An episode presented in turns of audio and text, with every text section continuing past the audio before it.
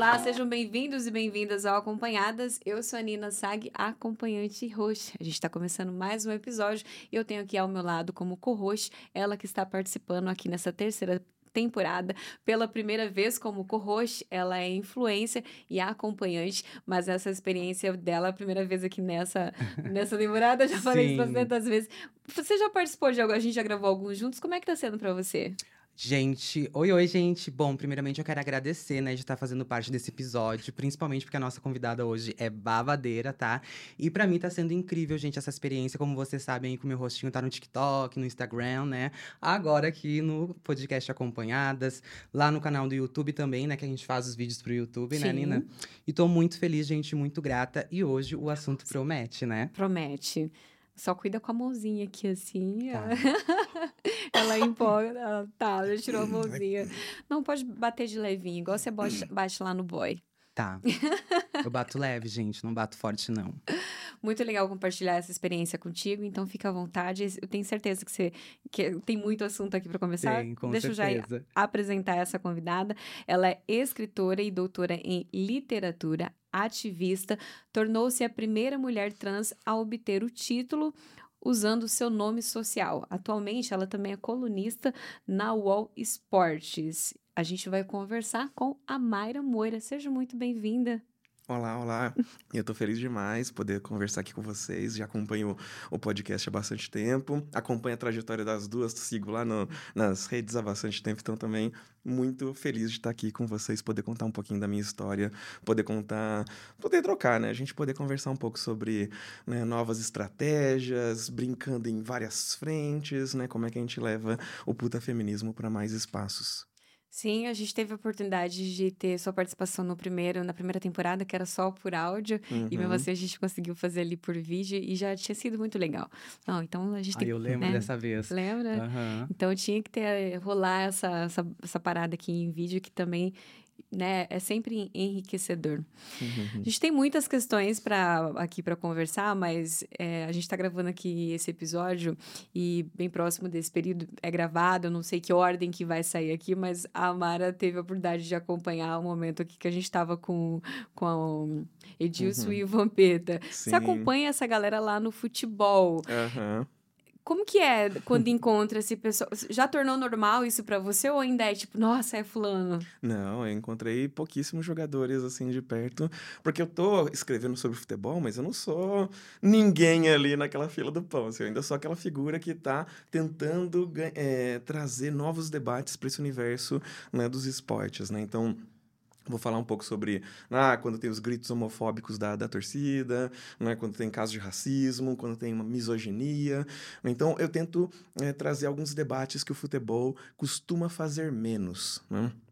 mas que são debates importantes para a gente é, produzir, porque é, o, o, o, futebol, né, ele é uma das grandes instituições dessa sociedade e uma das mais conservadoras. E se a gente simplesmente abre mão, não, esse lugar é muito podre, não, esse lugar está perdido, né, ele continua sendo um espaço de repercussão e de reprodução do pensamento mais discriminatório possível. Né? Então, eu lembro que uns anos atrás digitava no Google, né, travesti futebol, o que, que aparecia lá era casos de jogadores que foram pegos, né, uhum. é, com travestis, né, Romário, Ronaldo, né, agora a gente coloca travesti futebol, começam a aparecer outras coisas, começa a aparecer uma colunista falando de futebol, uma jogadora de futebol que é travesti, né, times de pessoas trans, é maravilhoso, sabe, a gente está mudando um pouco o que, que a conexão entre essas duas palavras nos traz, né.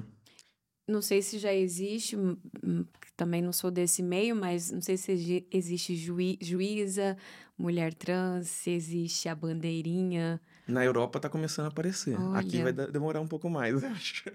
Quando hum. aconteceu de mulher fazer essas posições, já foi um auê, né? Já, sim, já sim, teve sim, uma confusão. Né? Pois é, e, e, e, acho que é importante isso, né? A gente tá. Como é que a gente vai combater machismo no futebol? Né, no futebol masculino, né? Primeiro pensar nessa perspectiva. Primeiro de tudo é isso, né? Quem que precisa ser homem ali? Não é só os jogadores, os 11 jogadores de cada time, pronto. A técnica precisa ser um homem, né? O dia que tiver uma técnica mulher, vai ser um escândalo no futebol, vai ser muito importante, né? Mas a gente tá comendo pelas beiradas, começa com a bandeirinha, né? depois o quarto árbitra, né? depois a árbitra principal, aí de repente toda a equipe de arbitragem, né? comentarista, narradora, ter narradora mulher narrando o jogo de futebol do masculino, dos principais times do país. Se ligar a TV e tá uma mulher narrando futebol, aí no começo começa a estranhar, de repente nem percebe mais. É, e agora cada vez mais eu vejo, né, uh, aí nos campos, que né, a gente também tem eh, patrocínio o Vitória, né, o Fatal Moto Uhum. patrocina o Vitória. Uhum, Então tá ali estampado, né, a, bandeira também LGBT, eu já vi em alguns. Então uhum. isso traz ali um monte de homarada que vai ali Uhum. preconceituosa e que daí quebra aquilo, né? Vê ali já começa a querer usar também, começa a botar na cabeça que é uma coisa, né, que, que é, é normal ali, não precisa ter preconceito, né? Que nem você foi, né, no, Uhum. no estádio. E você recebeu, assim, xingamentos, olhares, você se sentiu bem entrando no estádio? É, é muito doido, assim, porque até hoje, né, eu, eu frequentava o estádio tranquilamente antes da minha transição. Ah, Não você era- já frequentava antes. Sim, eu já fui sócia torcedora do Palmeiras. Não, não morava aqui em São Paulo, era super difícil vir pra cá, gastava um dinheirão, não tinha esse dinheirão, mas eu fazia questão de de vez em quando vir aqui, né, pra tentar acompanhar os jogos do Palmeiras. Só que eu era muito pé fria antes da transição. Aham. Então, eu, sem brincadeira, eu vim ver cinco jogos do Palmeiras antes da minha transição aqui, cinco empates em 0 a 0 Foi um negócio inacreditável, assim, sabe? Não, é, é algo assim, não, parece que eu destruía o time. Então, em determinado momento, eu falei, não, eu não posso sofrer mais. Aí eu me afastei um pouco, fiquei acompanhando só pela TV. E aí, quando eu fiz a transição, é, o primeiro espaço de militância minha como uma pessoa LGBTQIA+, né, foi justamente no futebol. Isso poucas pessoas sabem. Antes da minha transição, eu ajudei a criar a página Palmeiras Livre, que era uma página de Ah, torcedores. LGBTs do Palmeiras. 2013. Aí eu faço a transição em 2014. Né? Essa atuação ali na torcida LGBT do Palmeiras era já tentando é, construir uma militância e uma sensação de segurança de que eu poderia transicionar. Aí eu transiciono um pouco depois, só que quando eu transiciono, eu fico olhando para esse universo muito masculino, essa coisa de testosterona, aí fico dando uma, sei lá, foi dando uma preguiça, assim, de ter que ficar aturando essa galera aí. E eu me afastei, parecia que não tinha mais nada que ver comigo, né? Uma travesti não tem nada a ver com futebol. E por um tempo acho que eu precisei me afastar desse universo para me reinventar enquanto Amara, né? E aí agora perceber que não necessariamente eu preciso abrir mão desse espaço e não necessariamente eu preciso achar que é, é algo Não é horrível, ti, né? E aí voltei recentemente a frequentar os estádios e voltei com medo. Até hoje, cada vez que eu vou no estádio, eu fico, será que hoje eu vou ser agredida? Será que hoje alguém vai me Caramba. bater, né? É, será que hoje eu vou voltar viva para casa, né? E, e- então fico assim com, eu fico quietinha na minha, né? Não encosto em ninguém, porque ah, encostou em mim, não sei o que lá, quer arrumar briga. Com- É. Então assim, é tudo a gente tem que ficar pensando, será que eu vou no banheiro? Será que eu seguro para ir em casa, né? Muitas questões. Levei minha namorada, inclusive, que é travesti também. E, e ela, só que ela é mais perua do que eu, assim. Então ela se produz, peitão, silicone.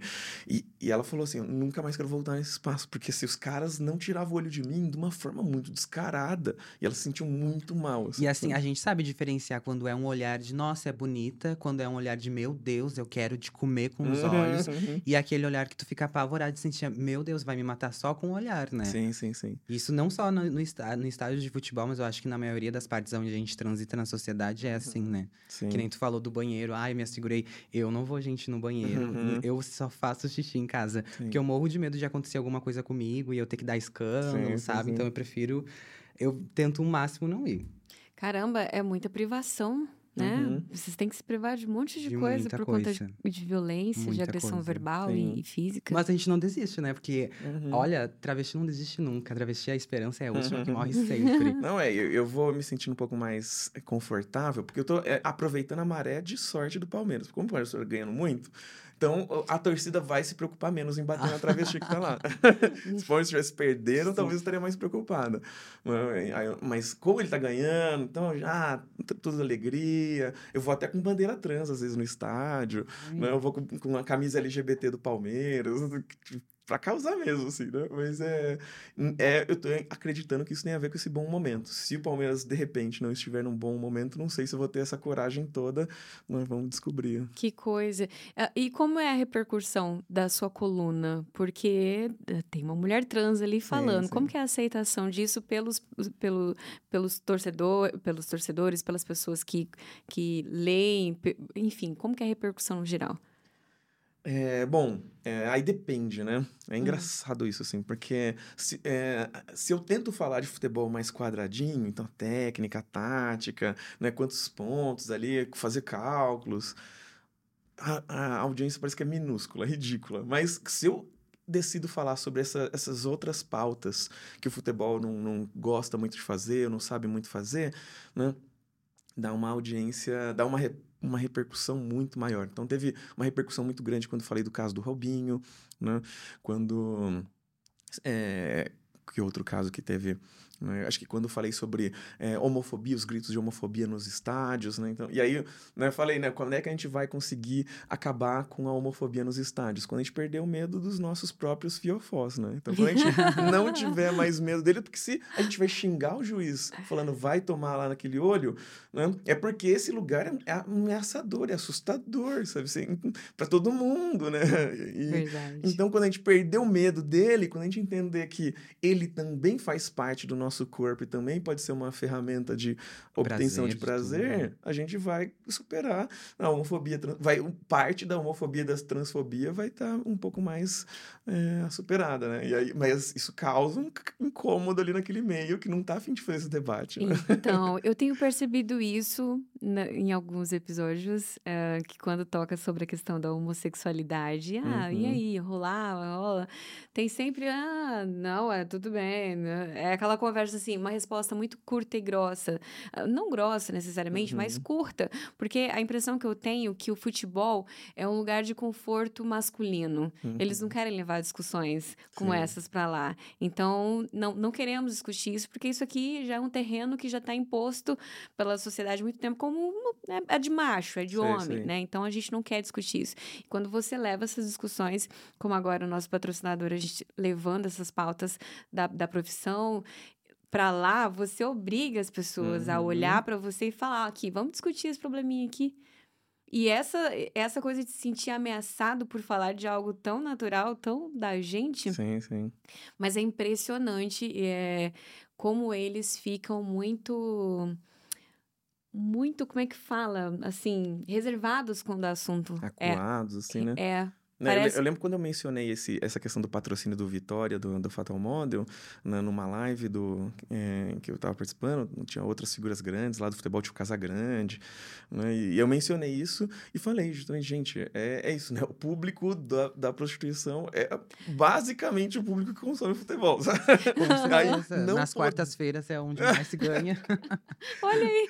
Não poder divulgar lá para esse público, isso é um negócio que é a pura hipocrisia né? E aí a gente está num, é, num, num, futebol que permite lá que. É, é, site de criptomoedas, casas de aposta, tudo isso está lá, liberado, liberado, né? Aí dinheiro de shake, de ditador das Arábias, não, Manchester United está ganhando tudo com dinheiro de uns lugares assim que a gente nem quer saber, né? Aí esse dinheiro a gente vai se preocupar, né? Com esse nominho que a gente vai se preocupar com um site de acompanhantes, sabe? Então ah, gente, é muito. muito é, é o site que está divulgando para o seu público perfeito.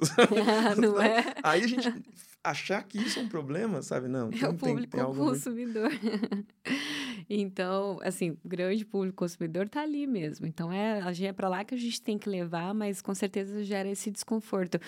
É, como... E tem que, e acho que é, isso tem é algo de importante também, a gente tirar o tabu do trabalho sexual, da prostituição. Não tem que ser tabu conversar sobre isso. Não tem que ser tabu aparecer lá a plaquinha, né? Aparecer podermos falar sobre isso na mesa do bar, né, na mesa da, das famílias, porque é eis uma atividade que atravessa as nossas vidas, né? E, e acho que a gente, é, para que a gente também enfrente o estigma, a gente vai precisar trazer essa conversa para o nosso dia a dia. E trazer para o dia a dia é tá no futebol, tá em outros lugares, né? E não apenas com, com, com faixas de faixas de publicidade, né? A gente vai precisar ver de outras Sim. maneiras, né? Quando, também você coloca prostituição e futebol, o que, que vai aparecer? Festa de jogador depois de ganhar é. título, né? não, não é só isso, sabe? A gente é. pode pensar de perspectivas mais amplas, né? A gente já falou um pouco sobre isso na, no primeiro na primeira temporada, sobre a questão, como é a questão, a área acadêmica em relação a essas causas, porque lógico que lá deveria ser um aberto um, um espaço aberto para isso, que te, a gente pensa que talvez seja onde tem que ter essa mente aberta, porque são, é conhecimento. Você está parte do princípio que você está dentro de uma faculdade, uma universidade, adquirindo conhecimento. E conhecimento muda o pensamento das pessoas. Uhum. Mas isso na teoria. Eu não sei se isso funciona na prática.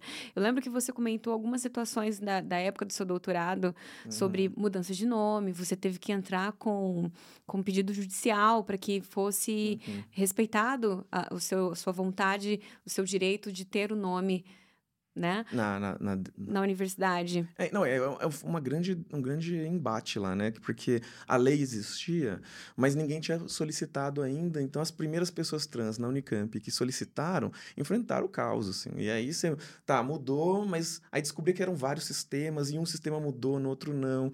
Aí na chamada não mudou, ou na lista da biblioteca não mudou, ou sei lá, no bandejão não mudou. Então a gente ficava o tempo inteiro, era enlouquecedor, assim, sabe? Você ligava o computador lá, do, né? colocava sua, sua seu login, de repente surgiu seu nome, assim, grandão, pra todo mundo ver. e, e, era, e era algo. E aí, é, é, só que aos poucos eu fui começando a ficar mais conhecida. E aí, quando eu fui defender o doutorado, é, foi é isso, né? Eu começo a minha transição em 2014, estava no segundo ano do doutorado, fui defender em 2018. De um para o outro, mudou drasticamente. Então, já tinha uma visibilidade, já conseguia fazer com que o debate chegasse mais, mais longe, incomodasse um pouco mais. E aí, a Unicamp, no momento da minha defesa, quis é, fazer uma demonstração pública de que é, se orgulhava de ter pessoas trans lá na universidade. Então foi fazer uma cobertura com a TV Unicamp do meu doutorado. Assim, não que o meu doutorado fosse algo excepcional, era, era simplesmente um, um, um acontecimento. Uma travesti está conseguindo um doutorado aqui dentro. Né? É a primeira que temos notícia, né? É, é que eles conseguem. Por, por isso que falo, a primeira usando o nome social, porque só sabem é, que existem travestis se tem lá a solicitação de nome social. Algumas já estão retificadas, inclusive, estão entrando lá retificadas, então nem solicitam nome social. Então eles já vão ter que criar outras formas de descobrir se tem mais pessoas trans é, estudando lá, se tiveram no passado e tudo mais. E aí fizeram essa demonstração aí, né? Isso foi repercutiu muito, né? E é, só que eu tinha feito um, bagum, um barulho nas redes sociais, chamado as pessoas para virem minha, ver minha defesa, que ia ser um negócio chatíssimo, cinco horas. Aí 500 pessoas confirmaram. E eles ficaram, meu Nossa. Deus, como é que a gente vai aguentar 500 pessoas aqui? Não, vieram 10. Assim. Mas as pessoas estavam demonstrando apoio. E eles ficaram preocupados. E aí, olha que loucura. Né? A minha tese e todos os documentos que eu assinei vieram com uma Mara Moira sem eu sequer solicitar nome social. De tão barulho que, que aconteceu. Assim, né? Só que aí as outras mulheres trans que defenderam depois de mim tiveram que lutar para colocar o, a tese delas só com nome social, sem nome, nenhuma menção ao nome de registro. Olha que loucura, né? Então, por medo da repercussão que eu causaria, eles colocaram nem precisei pedir. Só eu falei, vamos descobrir uhum. o que, que, vai acontecer. Caramba! Todos os documentos que eu assinei com uma Mara Moira, não tinha referência alguma a qualquer outro nome. E... Ai, é tão bom quando a gente pega. Eu, quando peguei minha identidade, assim, eu pensei, ai meu Deus, uhum. eu vou estragar na cara de todo mundo, assim, que me falar, vou digitar aqui o meu nome. Mas pena que não é assim, né? Hoje em dia, sim, sim. infelizmente, não é. Eu não sei que sistema que, que o governo usa, sei lá o que que é, né? Eu, no caso, eu retifiquei os meus nomes, né, todos. Uhum. Mas mesmo assim, ligação, cobrança, sabe? Toda vez. Vou dar. Ai, qual é o teu CPF? Dou meu CPF, falo o nome antigo, daí eu tenho que dar minha identidade, ó, não. Até tava falando, né, pra vocês uhum. da no aeroporto também com a companhia aérea, né? Deu problema disso. Só que na hora, quando eu mostro a minha identidade, eu acho que eles vão lá e editam, né? Uhum. E, e, uhum. tiram. Mas é babado isso toda hora. As, tem dias que eu acordo com raiva, sabe? Sim. E aí, se eu recebo uma ligação de cobrança, ai, senhor tal, nossa, ali eu já fico. Pensando Sim. assim, meu Deus, que ódio. E não é nem nada pelo meu nome, Claro. sabe? Porque eu, eu me orgulho de quem eu fui antes, Claro, claro. entendeu? Uhum. Mas, ai, sei lá, é uma coisa que dá na gente, assim, que a gente fica. É, é o sentimento de. Eu, eu não sei, tá? Tô, tô chutando. Talvez é um sentimento, a indignação do outro não entender o que é que aquela mudança ali significa pra você, né? É, Sim. E- mas eu não sei se você teve isso também quando você conseguiu a retificação. Eu comecei a gostar de fazer papelada, burocracia, sabe? Só pra escrever meu nome, só pra mostrar meu documento. Sim. Depois Nossa, passou, depois cansou. Eu abri Mas conta, eu ia nos eu achava lugares. divertido. Eu Chegava no hotel, é, tem que preencher lá o cadastro, tá? Manda aqui pra mim, manda aqui. Você vai ver o nome que eu vou colocar. Bem isso também, guria, porque a gente fica tão feliz, sabe, de poder ali estar. E ainda ali no meu tinha ali meu sexo feminino, meu Uhum. nome feminino. E hoje eu carrego a minha identidade pra tudo quanto é lugar, sabe? Porque às Uhum. vezes eu tenho medo, assim, da pessoa dizer que, ah, não, não é tu. Não, Uhum. querido, tá aqui a minha identidade. E, e eu não sei como que é a lei em relação a isso. Será que pode processar por a pessoa não aceitar o seu nome que vo- da sua identidade atual? Será que. né, Às Você vezes pode ter um provar, processo né? de Você tem que constrangimento. provar, é- tem que ter testemunha, então é, É. complexo. A Maitê, né, ela fez eh, esses tempos uma repercussão na, numa companhia aérea, né, que, Eu não vi. é, que, ela, que ela teve esse problema e. Não sei se ela chegou a processar, mas acho que ela, ela falou que queria.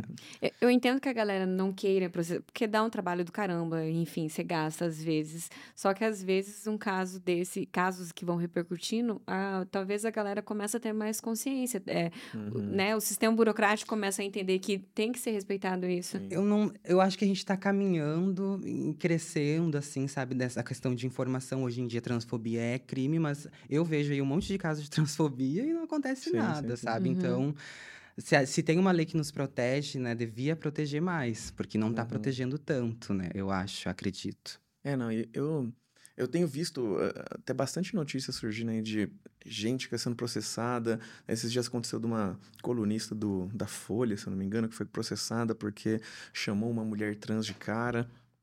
E aí ela perdeu o processo, teve que pagar uns, uns 5 mil reais, alguma coisa assim. Uma dessas colunistas grandes. E eu não sei, eu, eu sou meio contrário a tentar resolver tudo por judicialização, assim, como se o, se o judiciário fosse um grande aliado nosso. De alguma forma, eu gosto mais do, de tentar disputar a opinião pública.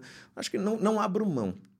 Mas não quero. eh, ou, eh, não sei se vocês já tiveram essa, essa, essa grande felicidade de fazer um BO, de passar por Não. corpo de delito. assim, é- são experiências terríveis. Assim, são, são coisas muito. que eu não quero para mim, não quero para ninguém. Né? Então, eh, aí você tem que ir na audiência, aí a, a pessoa, aí você vai sofrer transfobia, né? aí, aí a pessoa vai, vai desacreditar o que você disse, vai falar que você não tem prova. Então, tipo assim, as- eu prefiro tentar construir por outros lugares, né? É, pra, porque acho que a, a mudança é mais eficaz. né? A gente tentar é, só a partir da punição jurídica. Eu acho que isso cria um problema. Isso volta à questão do, do futebol. A gente está vendo um monte de matéria surgir sobre, nossa, o racismo no futebol, Vini Júnior, né? Ficam xingando ele, ficam um monte de insultos. Parece que a mídia esportiva só sabe ver racismo no futebol quando xingam ele. E querem porque querem acabar com os insultos racistas nos estádios. E eu fico com a impressão de que isso tem um pouco de um desejo de acabar com os sintomas, com as manifestações mais evidentes do racismo. Né? E aí, se ninguém mais estiver gritando insultos racistas no estádio, resolvemos o problema do racismo. Né? E não é assim, sabe? Você acabou com a manifestação. É, é, é isso que você consegue ver, é isso que você quer acabar, isso é um absurdo. Né? Hoje de manhã tinha um jornalista falando, né? Nossa, é um absurdo. Que ontem teve caso também na, na- contra o River, do, do River, da torcida do River contra o Fluminense. Ontem, não sei se pode falar. Datar, né? Qualquer dia. Bom, é, e aí teve lá jornalista falando, nossa, não acredito que ainda hoje há racismo no futebol. Eu fico, caramba, onde você vive? Entendi. É, Não sei se vocês, o que vocês acham assim, disso, assim, mas pra mim me parece isso, assim, né? Em- se você só pune, né? Então, ah, dá punição, proíbe de entrar, você vai fazer com que a pessoa não diga o que ela pensa. E Mas eu por gostaria, dentro ela vai continuar sentindo.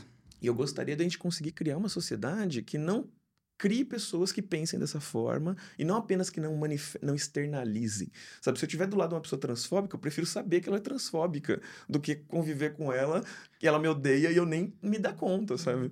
Então, é, acho que é mais fácil é, mudar a opinião de alguém ou sabendo que aquela pessoa me odeia do que simplesmente proibindo ela de se manifestar então, não sei, assim, às vezes eu uhum. acho que essa judicialização, ela vai criando, é, é, as pessoas vão se fechando dentro de si, e aí surge um Bolsonaro que faz com que todo mundo vomite tudo que estava guardado, estava preso na garganta. Nossa, e isso é muito ruim, né? Porque eu acredito que quando as pessoas elas vão pra frente de mídia, falar coisas que podem matar outras pessoas, sabe? Uhum. Isso é horrível. Sim. Porque eu acho que a, a mídia é boa para te compartilhar coisas boas, ideias, inovação, uhum. entendeu? Agora, quando tu quer prejudicar alguém e ainda fazer com que as outras pessoas acreditem nisso, né? Uhum. É horrível. E o, o, pior é que, tipo assim, tu vê, parece que as pessoas são cegas, são surdas, que elas não entendem, sabe? Que, que, que, essas palavras, assim, jogadas, tu não pode gostar, uhum. ah, não gosto. Ok, é uma opinião tua, mas dentro da sociedade tu tem que conviver com isso, entendeu? Uhum. E tu uhum. não tem que expressar a tua opinião, ah, eu não gosto de travesti, problema é teu, uhum. sabe? Ah, eu não gosto de gay, problema é uhum. teu. Tu uhum. não vai sair e dizer, ó, oh, eu não gosto de gay, tu também não tem que não gostar, que isso é errado, que isso é isso, ah, eu não gosto de travesti, tu também não tem que gostar. Não, guarda para si, sabe? E diga assim, ah, tem que respeitar, né? Uhum. Tá aí uhum. também, eu também tô aí, sou respeitado, porque ah, eu pago contas, uhum. pago impostos, e todo Sim. mundo que tá na sociedade paga também. Então, o, o porquê que para uns é mais e para outros é menos, né? Uhum. Eu, é, eu, eu acho que as pessoas só as pessoas que têm esse tipo de preconceito, elas só sentem quando bate no bolso. Daí que eu uhum. acho que a coisa da judicialização, tem que falar essa palavra uhum. bem devagar, uh, essa pessoa tem que sofrer, sim, ali uma indenização para ela. Beleza, se você não vai respeitar uhum. por amor, por, pelo seu papel de cidadão, então você vai respeitar de outras formas, que é pagando o preço, eu, sabe? É por isso que eu vou nessa linha da. Porque essa questão de Ok, eu, Amara, eu acho que eu não acredito mais na mudança de pensamento das pessoas em relação a algumas causas, sabe? É muito difícil você mudar. Quando uma pessoa não tem conhecimento, por exemplo, ah, eu não gosto, sei lá, não gosto de acompanhante uhum. porque me ensinaram que acompanhante faz tal coisa.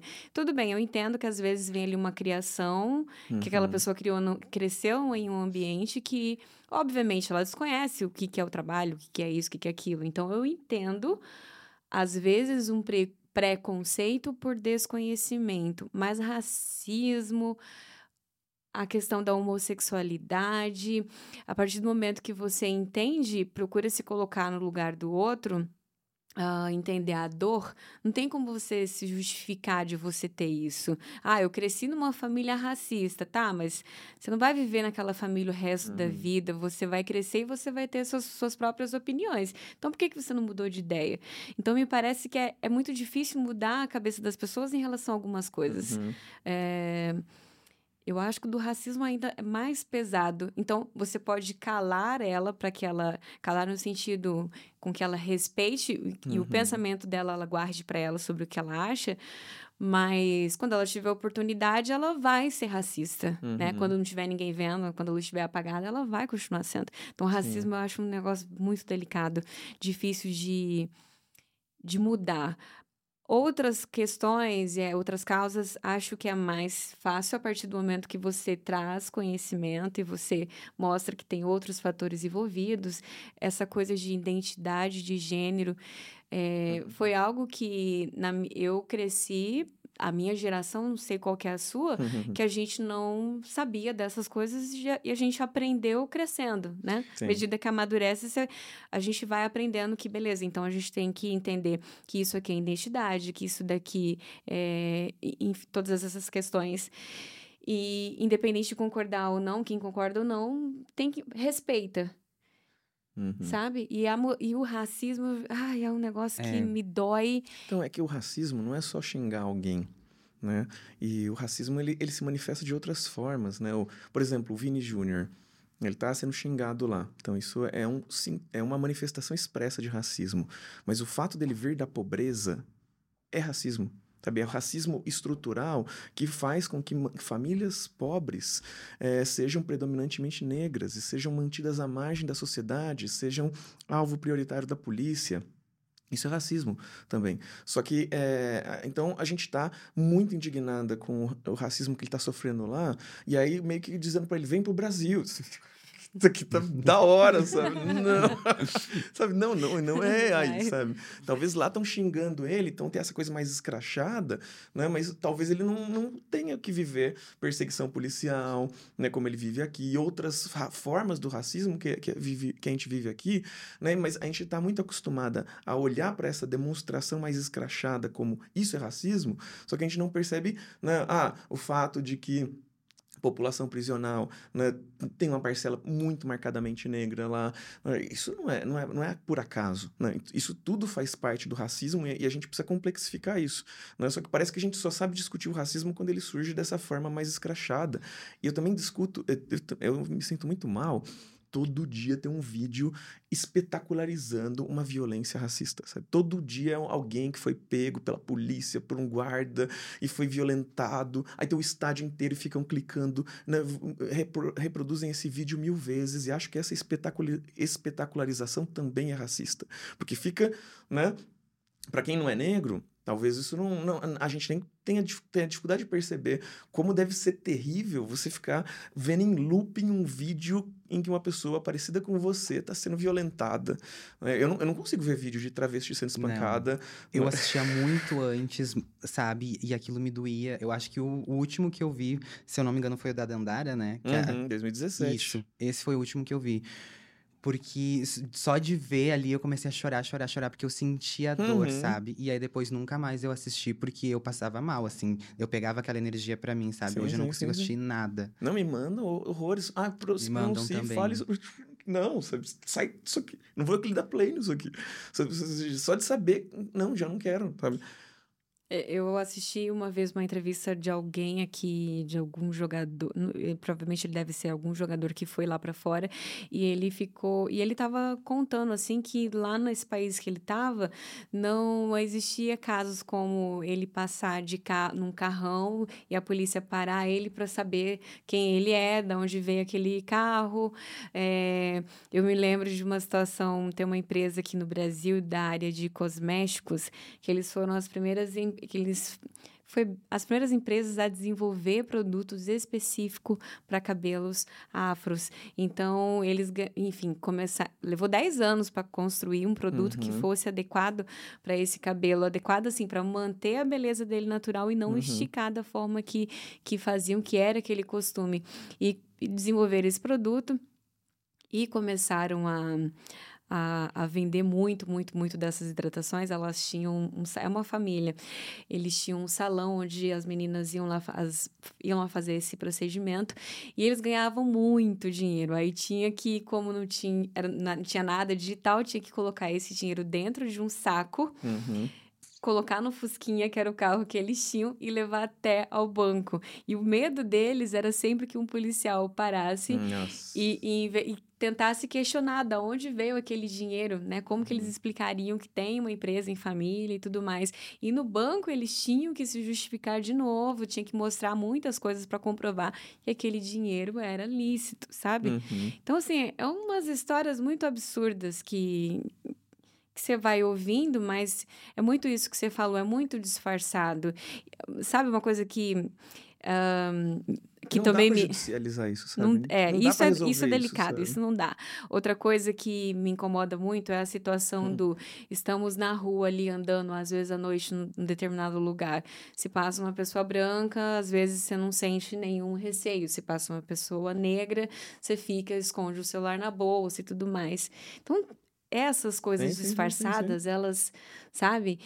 São as dores ali que você vai acumulando, enfim, mas realmente não dá para judicializar tudo, porque eu acho que nem o nosso sistema conseguiria resolver isso. E prender pessoas também não é a solução, porque a nossa prisão é uma é um calabouço medieval, sabe? Então, ou seja, tem, tem um debate junto, que é o debate do que é o nosso sistema prisional e o que é esse sistema de recuperação de pessoas, né? Então, não, a gente vai torturar pessoas até que elas percam completamente as noções de moralidade e de convivência social, sabe? E aí depois vai devolvê-las para a sociedade, tipo assim. O círculo vicioso. Não, sabe? Mas eu queria te perguntar uma coisa. Hum. Uh, eu gosto muito de perguntar, né, para as mulheres trans e as travestis, como que foi quando tu começou, sabe, a transicionar. Porque uhum. acho que uhum. cada uma transiciona de um jeito diferente, né? Uhum. Eu, por exemplo, tenho uma, uma amiga minha que a gente é amiga desde, tipo, o tempo da escola e a gente transicionou junta, sabe? Uhum. E eu vi que para mim foi de um jeito e para ela foi mais duro, foi mais ardiloso, sabe? Sim. Porque eu, quando me assumi transexual, eu simplesmente cheguei e falei, ó, transexual é isso, assim, Sim. assim, assado. E falei pro meu pai e pra minha mãe, né? Mas eu já morava sozinha, já trabalhava. Uhum. Só cheguei já com uma picumã belíssima uhum. até a bunda, né? Botei um enchimento e pronto, agora sou assim, meu nome é esse, tá? Uhum. E aí já minha amiga não, ela resolveu não contar para ninguém, sabe? Ela guardou isso para ela. e, e com o tempo, assim, pra, parece que ela não se sentiu muito confortável, assim, sabe? Das pessoas uhum. ficarem questionando. Ah, mas como que foi? Tanã, tanã. Ah, então acho que tem vários momentos dessa transição. É, acho que eu tem, tem insights disso, assim, né? Momentos em que eu comecei a gostar, de, de, é, de, me permitir, porque eu, durante muito tempo, nem me permitia imaginar essa possibilidade. Eu, desde a adolescência, me entendo como bissexual. Então, ficava com homens, ficava com mulheres, tive envolvimentos afetivos com mulheres trans, fui morar com uma mulher trans quando eu tinha 20, 21 anos, a gente morou um ano e meio juntas. Eu existindo como um homem naquele momento, ainda no comecinho da minha graduação de letras, né? E eu lembro uma vez que ela chega e fala: Ah, posso te montar pra ver como é que você fica de mulher? E eu dei uma resposta grossa para ela, assim, porque foi: Sai daqui, eu sou um homem, sabe? Ah, é. Sai daqui, sabe? Porque eu tinha a impressão, hoje olhando minha resposta, né, essas memórias, eu tenho a impressão que eu tinha alguma intuição de que se eu colocasse um pé, se eu percebesse que eu estava dentro de um armário, ele caía, sabe? E Sim. eu não estava preparada naquele momento para isso, porque eu sabia onde mulheres trans viviam, travestis viviam. Né? Eu, eu tinha ido conhecer as casas né, de de travestis, eu via elas sendo expulsas da, da casa da família, tendo que, da noite para o dia, se, se é, construir toda a, toda a sua subsistência a partir do dinheiro da prostituição, mas não é qualquer prostituição. É uma prostituição muito precária, uma prostituição de rua, né, de 20, 30 reais, né, onde acontece a maioria dos assassinatos, onde a gente está muito exposta. Né? A rua é um espaço onde a gente está muito exposta e a prostituição de travestis hum, atualmente atualmente está mudando. Tem muito indo para o site, né? Mas durante a história dela, era muito na rua, porque era o lugar mais conveniente para o cliente, né? Para ele não ser visto é, pegando uma travesti. Né? Então tinha que ser um lugar meio disfarçado, meio escuro. E quanto mais escuro, mais exposta é. a gente tá. Então eu tinha pavor dessa ideia de me descobrir, né? Descobrir que eu me sentiria mais à vontade como uma pessoa trans e de repente ter que abandonar meus estudos, ter que abandonar minha família, ter que abandonar meus amigos.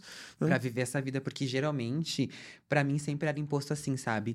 Travesti é isso. Travesti uhum. é tá na esquina, travesti é tá usando drogas, travesti é tá cheia de doenças. Tá presa. Tá presa, entende? E aí eu falei, não não. E eu tinha essa mesma coisa, sabe? Ai, se eu passar alguma coisa. Sim. Porque eu me descobri com a arte drag, né? Eu comecei uhum. fazendo drag com uma maquiagem muito caricata. Uhum. E depois eu fui lapidando essa maquiagem até eu encaixar formato no meu rosto, né? Sim. Que eu me achasse feminina. E aí eu fui trabalhar, fui estudar, trabalhei em empresa e tudo uhum. mais, sendo um homem gay, né? Um homem uhum. sexual ali, uma gayzinha feminada. E aí eu percebi que, hum, bom, eu não estou sendo uma mulher, né? E estou sofrendo pelas mesmas coisas, então quer dizer, tipo assim, foda-se, sabe? Uhum. Aí eu preferi jogar tudo porque eu enfrentava os mesmos olhares, eu sim, enfrentava sim, sim. as mesmas chacotas. Então eu falei, ah, quer saber de uma coisa? eu vou pegar e vou, vou sair, né? Porque é muito difícil para Hoje em dia tem bastante empresas contratando, né? Mulheres uhum. trans e travestis, mas é muito difícil tu estar tá numa empresa, tá ali para ganhar o teu salário e, ah quem geralmente trabalha dentro de empresa vai para trabalhar, ela vai enfrentar problemas da empresa, né? Sim. Relacionados ao trabalho. A gente não é relacionado à nossa imagem, o que a gente sente, né? Sim. E é uma pressão muito grande para estar tá trabalhando dentro de empresa, sim.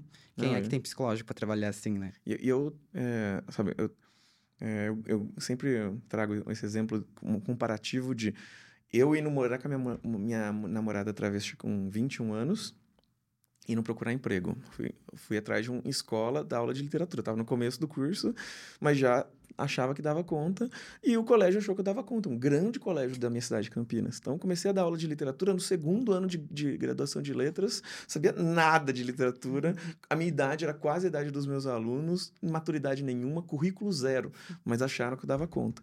Aí, dez anos depois, eu tô na transição já, só que agora eu tenho tô terminando meu doutorado na Unicamp, estudando um dos autores mais difíceis da literatura, e agora é um ato de coragem me contratar. Eu sei que é um ato de coragem. Eu fui contratada por uma instituição e dou aula lá faz seis anos. E eu tenho a, nítida, a, a, a perfeita percepção de que é um ato de coragem. Porque se eu sair de lá, eu sei que não vai ter outro ato de coragem. Então eu tenho uma gratidão por essa instituição, que é algo para ser discutido também, nesse sentido de que, pô, eu sou uma profissional super capacitada. Não era para eu sentir. Era, era, eles me tratam super bem, é um baita de um ambiente de trabalho, é maravilhoso, mas a transfobia da nossa sociedade faz com que eu me sinta grata por algo que deveria ser muito, muito tranquilo. Né? É, e eu vejo que muitas mulheres trans também vivem isso. Né? Quando elas conseguem uma oportunidade numa empresa, no mercado formal de trabalho, elas meio que, meu Deus, beijam os pés daquela, daquele empregador como se ele fosse Jesus Cristo e não, sabe? É só um empregador. Né? É isso que eu percebi, sabe? Porque eu, eu percebi assim, nossa, eu estou tão grata. Eu fazia manutenção em máquinas de café. e aí eu tinha que ir por, em várias empresas, sabe? Tinha que viajar em empresas essas que era só homens que trabalhavam, só peões. Então tu imagina uhum. o que, que uhum. era uma bicha feminada chegar lá com lápis de olho, com delineado, que Sim. eu sempre gostei de engateado.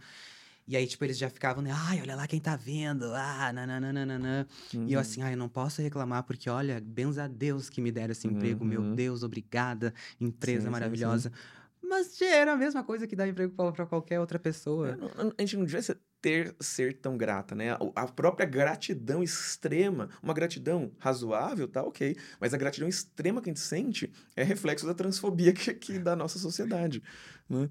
E, e aí é, eu acho que eu fui esperando ter um pouco mais de condições. À medida que foi surgindo um pouco mais de estabilidade financeira na minha vida, eu comecei a me sentir mais à vontade para brincar nesse lugar, né?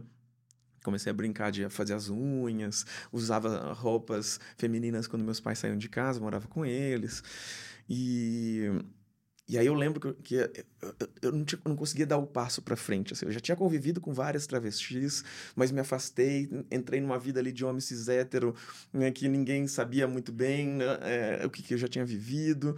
Né? Eu lembro até de um amigo que chegou para mim e falou: Amara, vieram me dizer, antes de Amara, né? Eu disse pro, pro falecido. É, me, nossa, você não acredita que estão dizendo de você. Estão dizendo que você namorou uma travesti que é ex-padre. Né? Porque minha namorada tinha sido seminarista durante um tempo, foi pro Vaticano. Nossa. e aí, olha a loucura. Aí ele falou assim, e eu falei pra galera. Aí esse meu amigo, né, falou pra galera: Galera, calma, a Amara não é o Marquês de Sade. E eu, caramba, então, ou seja, eu, aí em determinado momento eu me afastei um pouco, me reclu... fiquei mais reclusa e fui é, deixando a vida acontecer, né? E fui, fui tendo esses momentos de mais estabilidade financeira por conta da universidade, então entro no mestrado, tem bolsa, né? Aí começo essa militância no, na Palmeiras Livre, depois vou ganhando confiança, entro no coletivo LGBT da Unicamp, aí o coletivo LGBT de Campinas, né? Aí começo a vir no, nos rolês aqui em São Paulo. De repente, comecei a vestir roupas femininas, meus pais me perguntaram o que eu estava fazendo. Eu tava falando que era, que era um, um rolê feminista. Eu tava questionando o sexismo, roupa não tinha gênero. E eles, eles caíram nessa história aí por um tempo. Aí. Então você não chegou assim, sentou e explicou o que, o, que, que, o que, que você tava se passando ali? Não, eu fui, fui vivendo. Foi natural, tipo, fui ah. vivendo, fui vendo bolsa, saia, blusa. É, é um questionar o sexismo, mas usando só roupas femininas. É, eu cheguei a contextualizar tudo que estava acontecendo comigo, sabe? Sim. Mas mais é para minha mãe, assim. Eu falei tudo desde o que eu sentia uhum. do início até ali, como tu falou, ai, o falecido. A gente fala muito isso, né? Ai, o falecido, uhum. falecido. Porque eu acho que a gente tira aquela casca e começa a viver, sim, né? O, o, que a gente sempre foi. Aí é um falecido meio engraçado. Você é... gosta da palavra, não tem nenhum tipo Falecido, de... eu sempre falo, ah, eu... ah, aquele falecido, lembra? Mas é, é essa questão da empregabilidade, da das mulheres trans não ter esse espaço no mercado de trabalho é o que le leva elas para a prostituição e acaba ali encontrando ali naquele meio um acolhimento, Sim. né? E, E é engraçado, a gente ouviu isso lá, eu já, eu, enfim, comentei em algum episódio também. Nós tivemos é, lá no Itatinga, Uhum. né? No Vocês dia foram lá no- 2. agora? Que E a gente massa. escutou que. E foi lá que eu foi escrito. Foi lá. Pois, eu descobri isso lá, Ah. eu achei o máximo. e a gente, não sei se era pra você ir ou se Eu talvez você eu ia. dava aula no, no, no dia, dia. E a gente, aí falaram assim, ah, o Mara Moura talvez apareça aqui. A gente ficou, nossa, a gente vai conhecer Ah. ela aqui. E eu não sabia que era lá, a gente acabou sabendo na hora. Mas uma coisa... Uhum. Ah, tá. É, porque que eu fiz isso no outro episódio e. E foi hoje, então na cabeça ainda tá passando. Ah. e foi justamente hoje. Uhum. Mas para quem está nos assistindo, dia 2 de junho, é, internacionalmente, é o dia considerado o dia da prostituição, porque se fala de causas. Ah, no Fatal Moda, a gente ressignificou a data para lembrar como o dia da acompanhante, o dia das profissionais, né? E tratar dessa questão com bastante respeito. Então, no dia 2 de junho, nós fomos lá no Itatinga ah, Que, é, participar. que é um grande espaço um- de prostituição em É, Campinas. né? que, aliás, o Itatinga, a Carol, a Carol Bonomi nos explicou. Uhum. O Itatinga é um bairro que ele foi construído durante a ditadura, fundado na dita- ditadura, justamente para separar né, as, as trabalhadoras do espaço comum, do Uhum. espaço da cidade. Então, é um vamos separar essa galera. do centro. né? Afastado, nossa. Uhum. E até onde a gente pesquisou, é o maior bairro da América Latina, que concentra maior, maior uma- número. Falam que é o maior bairro de prostituição a céu aberto da América Latina. Mas Isso. é um monte de mitos de Campinas que é lenda urbana, que É eu não tenho mesmo? certeza se é verdade ou não. Assim, não. Talvez mas- também já tenha sido, né? Uhum. Exatamente, talvez isso. E, enfim, e é, e é louco isso, que a gente estava. A gente pensou que ia aparecer muitas trabalhadoras, sabe? Uhum. Que beleza, ia ser uma coisa assim muito. E, cara, elas ficaram. eh, as meninas comentaram: não, não vai aparecer tantas, porque elas ficam com receio de vir até aqui onde tem mídia, onde tem galera aí Uhum. né, fotógrafos tudo mais, jornalista, porque elas trabalham aqui as, muitas vezes escondidas. As, as, as famílias não, sa não sabem. Então, foram pouquíssimas. E eu fiquei muito cis, chocada. né? Porque, sim, porque nem as cis, nem as trans. As trans também não apareceram muito? Não, algumas. Antigamente as trans iam mais. Pois é, nem as trans. Teve algumas que tinham desfile, algumas já tinham se inscrito para Uhum. participar, então essas apareceram, que foram talvez umas 10, 8, 8 Uhum. meninas. Todas trans, né? Todas As trans aparecem. trans. Porque a trans não tem como esconder. É, não, não precisa se esconder, né, não gente? precisa. Antigamente, no site, não sei se vocês pegaram essa época, mas as mulheres cis que faziam anúncio, muitas vezes elas colocavam o rosto borrado. A travesti, como todo mundo sabe que ela é puta, já colocava o rosto meio... Né? Então, Aí era o contrário, né? vocês Tipo, lembram disso? Vocês não... têm essa, essa memória de, de site assim? A E Nina, eu- né, não... Não, sim, sim. E como é, é porque parte do princípio que você já tem outros problemas, então esse é o de menos, né? Uhum. Tipo, já tem, já sofre, é aquilo que você falou agora. Eu já sinto dores e tudo mais, isso aqui pra mim é o de menos, mas Sim, sim. é, é essa coisa de, então, tem lá esse bairro e uma moça falou pra gente, uma mulher trans, que ali ela se sentia segura. Ela já tinha trabalhado fora do Brasil, inclusive, e ela falou que ali era onde ela, no bairro ela se sentia segura, que é um bairro que muita gente da cidade de fora vê como, ah, é onde tem violência, tem isso, tem Uhum. aquilo, e ali é o, é o contrário para elas, é o lugar de acolhimento, que aqui eu me sinto segura porque ninguém vai me bater, ninguém vai me xingar, não tenho, né, não sofro nenhum tipo de violência. Então, isso me chocou muito, porque eu não imaginava. Não que eu não imaginava, a gente sabe qual é o ambiente, ambiente que nos acolhe, claro. Mas ouvir isso de uma pessoa que tá falando ali com muita, do- muita dor é muito triste. Não, e isso é um dos motivos de eu ter escrito isso se eu fosse puta lá e não no centro de Campinas e não em outros lugares do Brasil. Porque eu tinha uma noção que a prostituição era um lugar terrível. Eu tinha medo de me prostituir, de ter que me prostituir. Né? Tinha pavor. E, só que aí quando eu começo a minha transição, começo a me aproximar da militância, minhas amigas lá do Itatinga né, começam a me chamar, vem cá, vem tomar uma cerveja com a gente, vem, como- vem ver como que é a vida na, na, na noite. Aí eu ia. Tava lá tomando cerveja, o cara começava a dar em cima de mim. Elas viravam e falavam, atende. Eu falei, não, eu não sou puta. Por que Eu mas não qual que você puta. tem, você tem alguma questão com isso? Se você não fizer, alguém vai fazer. Alguém vai ficar com esse dinheiro.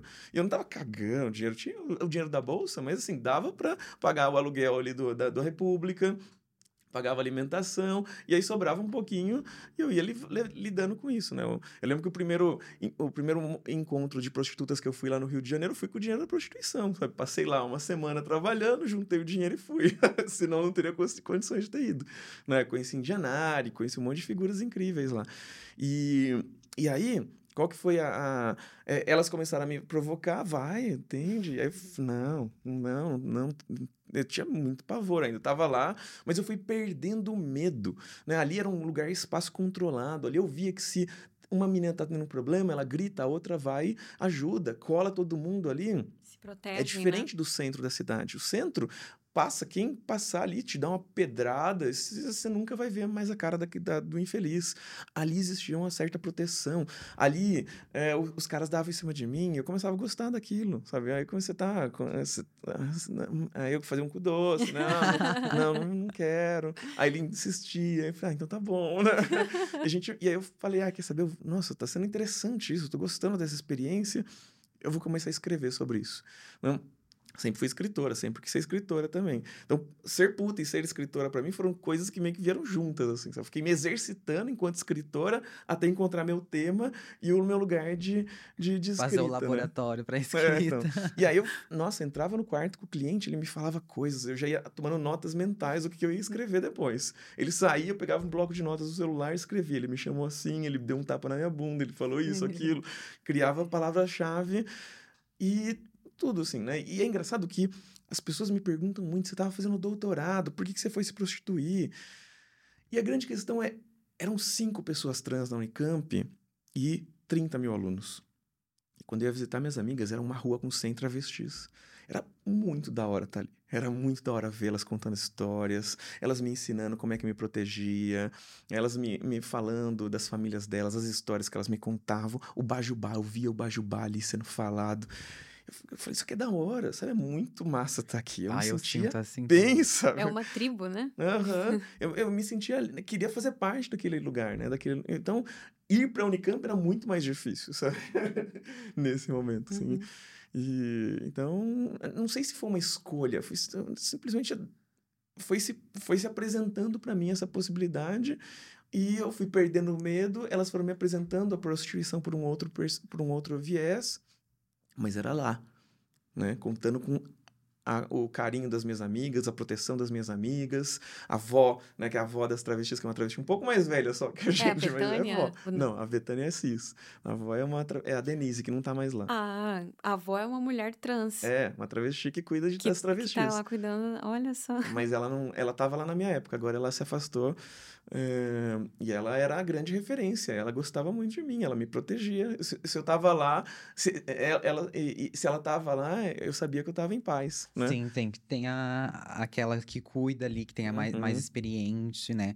Mas na rua tem também as coisas legais, que agora tu só falou as coisas legais, né? uhum. né? Mas tem também muita coisa, assim, que né, se não tiver uma cabeça boa ali, pode até dar uma traumatizada, né? Sim. né? Eu já vi muitos casos já de abordagens de pessoas que vão. Imagina só pessoas que vão só para tirar onda mesmo, né? Sim, sim, sim. Não, e, e acho que eu tive que reler recentemente o, o, meu livro, né? O Eu Fosse Puta, porque vai sair uma nova edição, né? uma nova editora. Então, eu quis reescrever é, para tentar adaptar, atualizar para um pensamento da Mara de hoje. Não mudei o texto drasticamente, não contei histórias novas, nada disso, mas eu tentei complexificar um pouco para que eu me visse ainda nesse texto, né? E aí, em determinados momentos do, do livro, eu sentia que, pô, hoje eu teria mais maturidade para lidar. Então, o cliente, às vezes, o cara tá sendo sem noção, mas ele nem, se, nem tem, tem consciência disso. Né? E se eu tivesse um pouco mais de cabeça naquele momento, eu tinha, ô, oh, cara, você tá passando do limite, sabe? É o que a Uma gente conversa hoje, né? sussa podia ter resolvido o problema, né? Uhum. E às vezes é isso, né?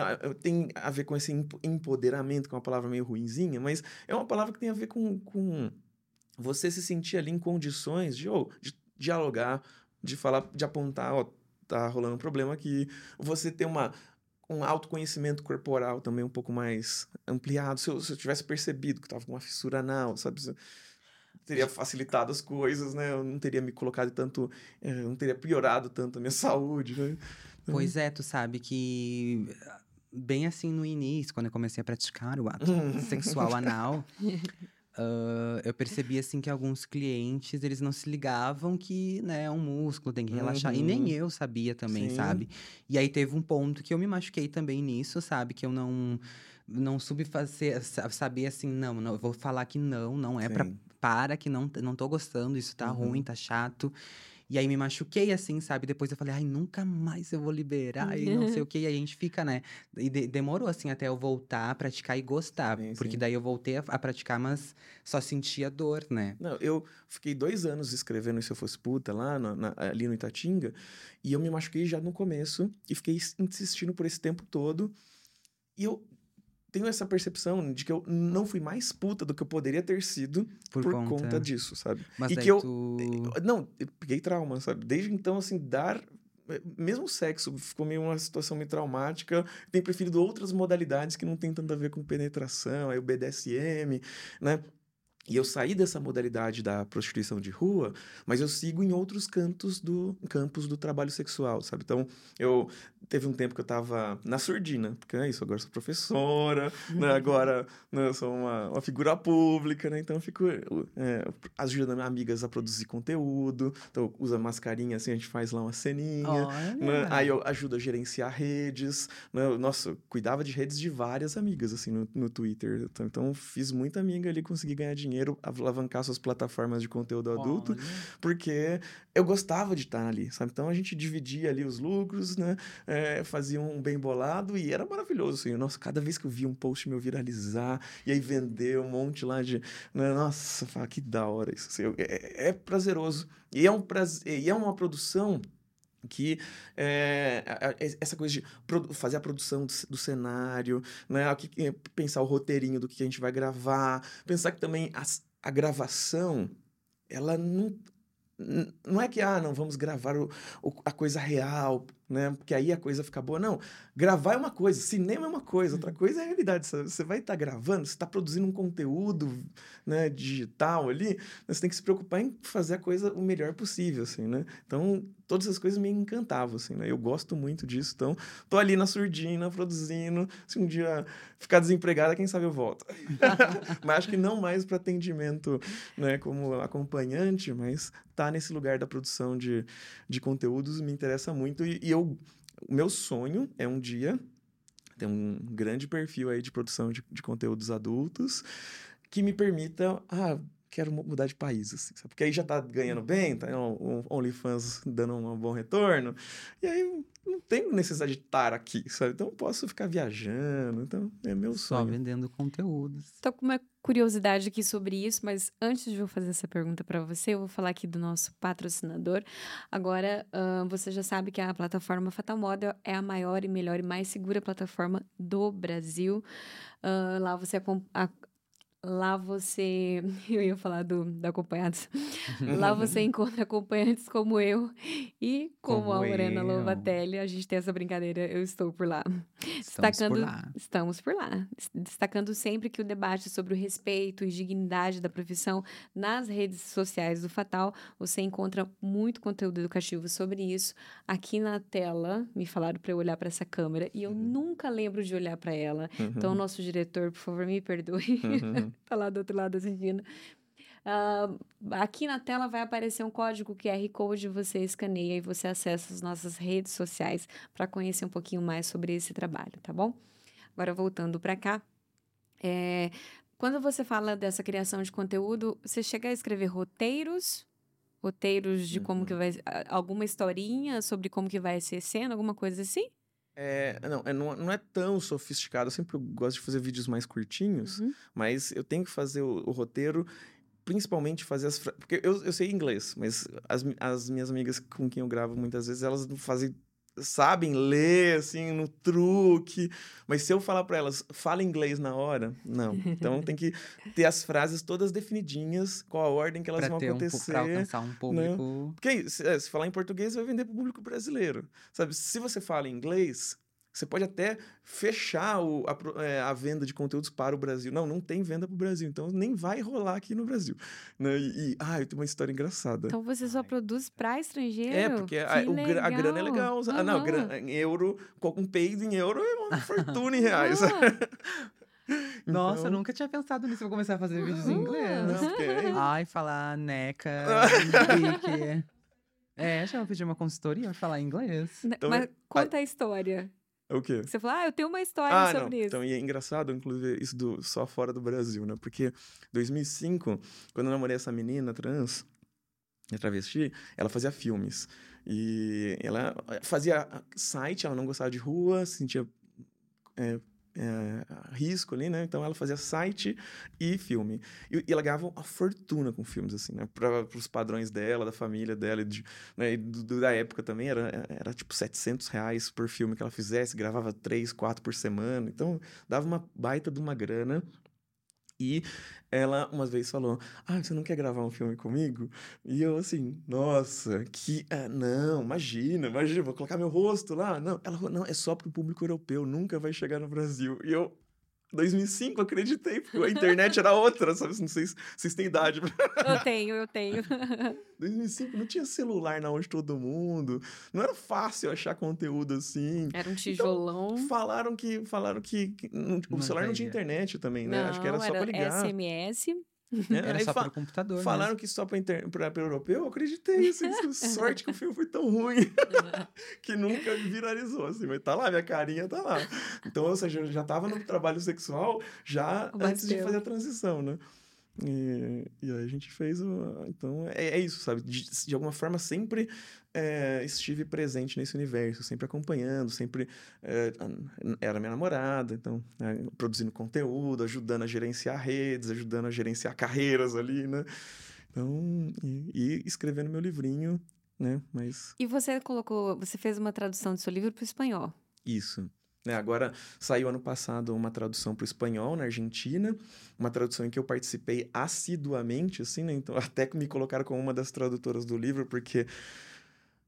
Ah, eu não quero que fiofó seja traduzido por culo, sabe? Não, eu falei fiofó, fiofó é uma palavra muito engraçada, divertida. Eu quero uma, eu quero uma palavra que eu não conheço, sabe? Então eu Uhum. ficava lá pentelhando para que é, o, o texto em espanhol fosse uma coisa mais provocativa, né?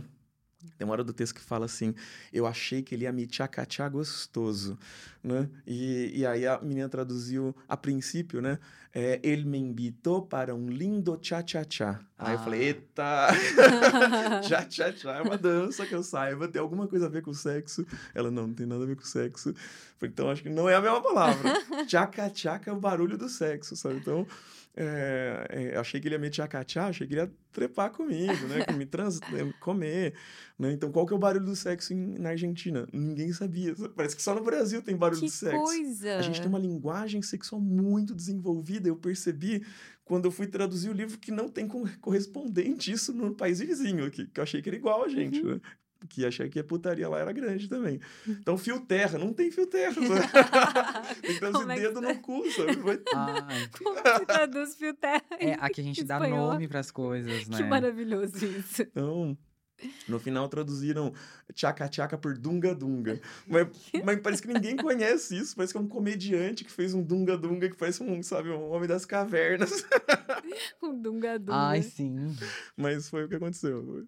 Mas vocês estavam falando, vocês estavam falando dessa linguagem, né, e- entre vocês. E eu acho um negócio interessantíssimo que eu nunca tinha parado para pensar que esses dialetos é uma e aí você me, pode me corrigir se é Uhum. dialeto ou dialeto, que eu nunca lembro, tá? Eu tenho problema Eto, sério com eto. leto fechado, eto. Problema sério com algumas palavras. É, E eu não, ente- eu não, não sabia que era para ficar entre ali. E você falou Uhum. uma coisa antes da gente conversar que, ah, então a partir do momento que as pessoas, que todo mundo tem conhecimento que isso significa isso, perde a graça. Então a gente tem que criar uma linguagem Uhum. própria. Por quê? É só porque é divertido ou porque isso tem Uhum. um significado? É, quer falar? Não, eu acho que é mais histórico isso, né? Uhum. É- é- fala muito da. A gente tava falando. Eu, tava- eu tinha perguntado pra ela, né? Porque eu já tinha pesquisado muito sobre o termo travesti, né? Uhum. E eu acho que é as travestis que trouxeram, né? Sim. Isso. Quando a gente pensa a diferença entre travesti e transexual, travesti é Bajubá. Bajubá tá, tá, no, tá no, no universo travesti, não tem nada a ver com o universo transexual. Essa, essa minha amiga fazia site filme, essa namorada, né? Ela falava, inclusive, eu não falo essa língua, isso aí é coisa de marginal, sabe? Hoje ela fala, hoje ela começou a gostar, já é travesti, né? Mudou de ideia. Mas evoluiu, né? não, então, tô brincando, assim, mas... é, de alguma forma, né, o, a, o movimento ele começa no Brasil com, umas, com as travestis. Né? As travestis, as transexuais vão se juntar ao movimento, vão se organizar e se juntar num momento posterior. Né? E as travestis, elas têm essa história mais antiga, né? Uma palavra mais antiga, é uma palavra que é, surge de uma forma mais espontânea, uma apropriação, a gente se apropria dessa palavra. É uma palavra que vem do francês e que falava de gente que vestia roupas de outro gênero no palco né? ou em festa fantasia, carnaval. E de repente essa palavra foi saindo desses espaços e foi sendo é, é, reivindicada por um grupo. Então um grupo começou, eu sou essa palavra, né? E eh, essa palavra em francês é masculina. No Brasil ela virou feminina. Quando a gente escreve travesti, traduz para o francês, gera um caos lá, porque não dá para falar a ah, travesti do mesmo jeito que a gente fala aqui, sabe? Então a gente perdeu a noção que essa, essa era uma palavra masculina e foi transformando essa palavra em uma palavra feminina, né? E, e aí, o Bajubá tem a ver com essa comunidade, né? Tem a ver com uma comunidade que foi desde sempre muito perseguida, né? É uma comunidade que conseguiu começar a viabilizar sua existência a partir do dinheiro da prostituição, né? mas o Estado e a polícia ficou de olho nesse dinheiro. E viu, olha só, esses viados estão conseguindo se, se é, existir com o dinheiro da prostituição. Então, vamos atacar esse dinheiro. Então, prendiam arrancava o dinheiro delas. Quem ia chorar por essas travestis? Quem ia lutar por essas travestis lá na ditadura?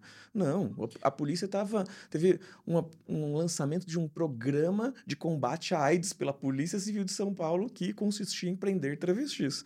Então vamos combater a AIDS prendendo travestis. Ou até matando, né? Não, Porque não, isso foi colocado, lançado publicamente, sabe? Essa é a Operação Tarântula. Isso foi dito publicamente, Nossa. né? É, então, então ninguém, nossa, esse é um grupo que não importa, sabe? Então, estão conseguindo dinheiro, se a gente roubar esse dinheiro, ninguém vai chorar por esse dinheiro. Né? Essa, vão simplesmente ter que chorar sozinhas e lutar outro dia para conseguir mais dinheiro.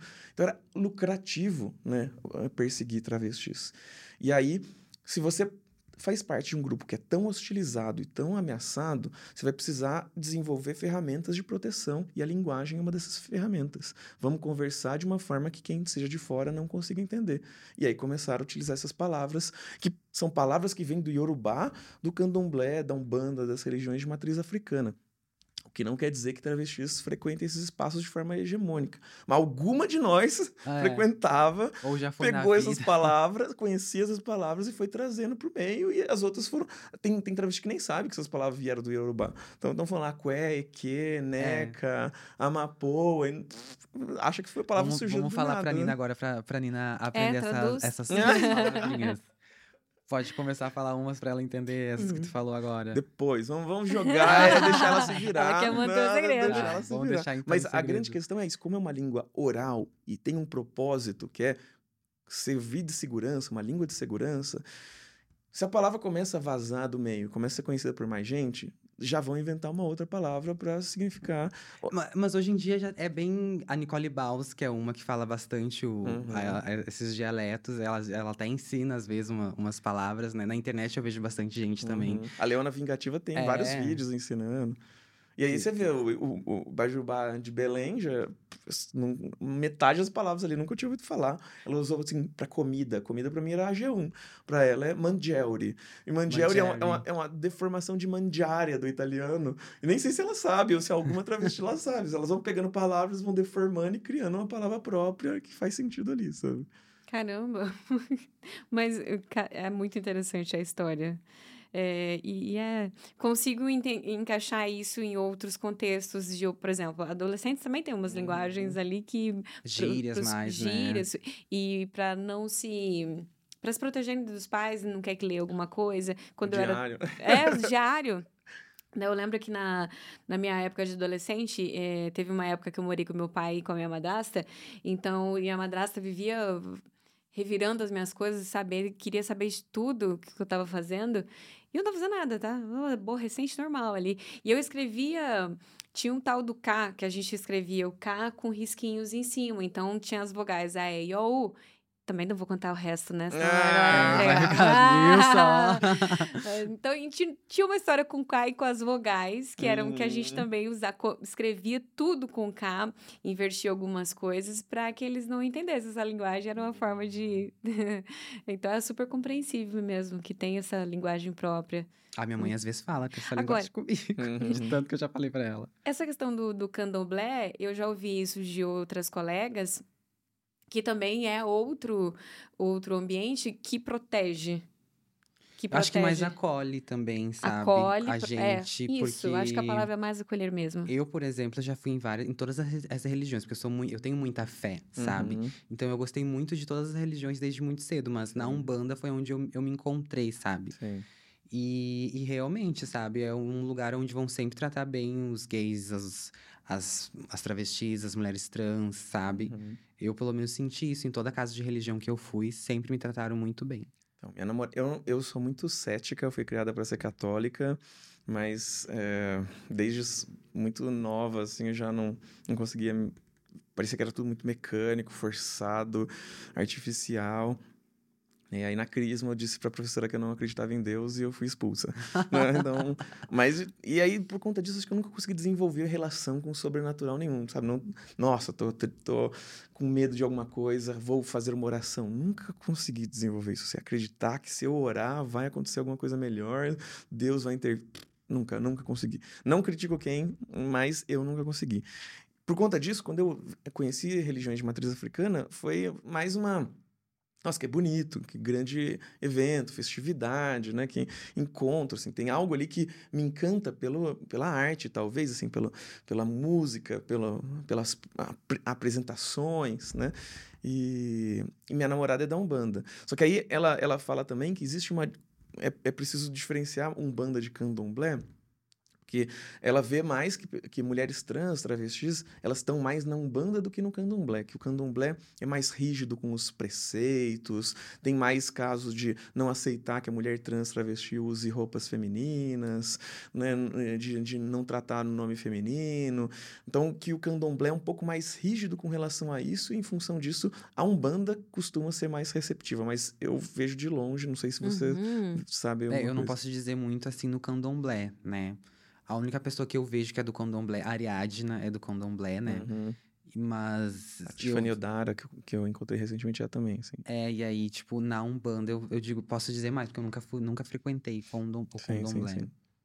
Que coisa. É, mas eu já. é- essa é uma queixa que eu já ouvi de várias mulheres trans de é, não ser acolhida na religião. E é louco isso que você falou. Tipo, ah, eu falei pra professora de crisma que eu não acreditava em Deus e eu fui expulsa. Em vez de ela acolher, ela te expulsou. Ou Sim. seja, talvez nem ela acredite falando disso. É que se ela acreditasse, ela dizer, não, eu É, vou te ué, fazer. né? Quer que E- se espalhe, né? Uma- a, a maçã podre.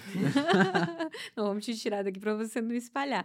Mas isso é uma é outra questão que na religião tanto as mulheres trans, eh, tra, travesti e, e as próprias profissionais do sexo, elas não conseguem mais frequentar determinados ambientes religiosos a partir do momento que decide, Uhum.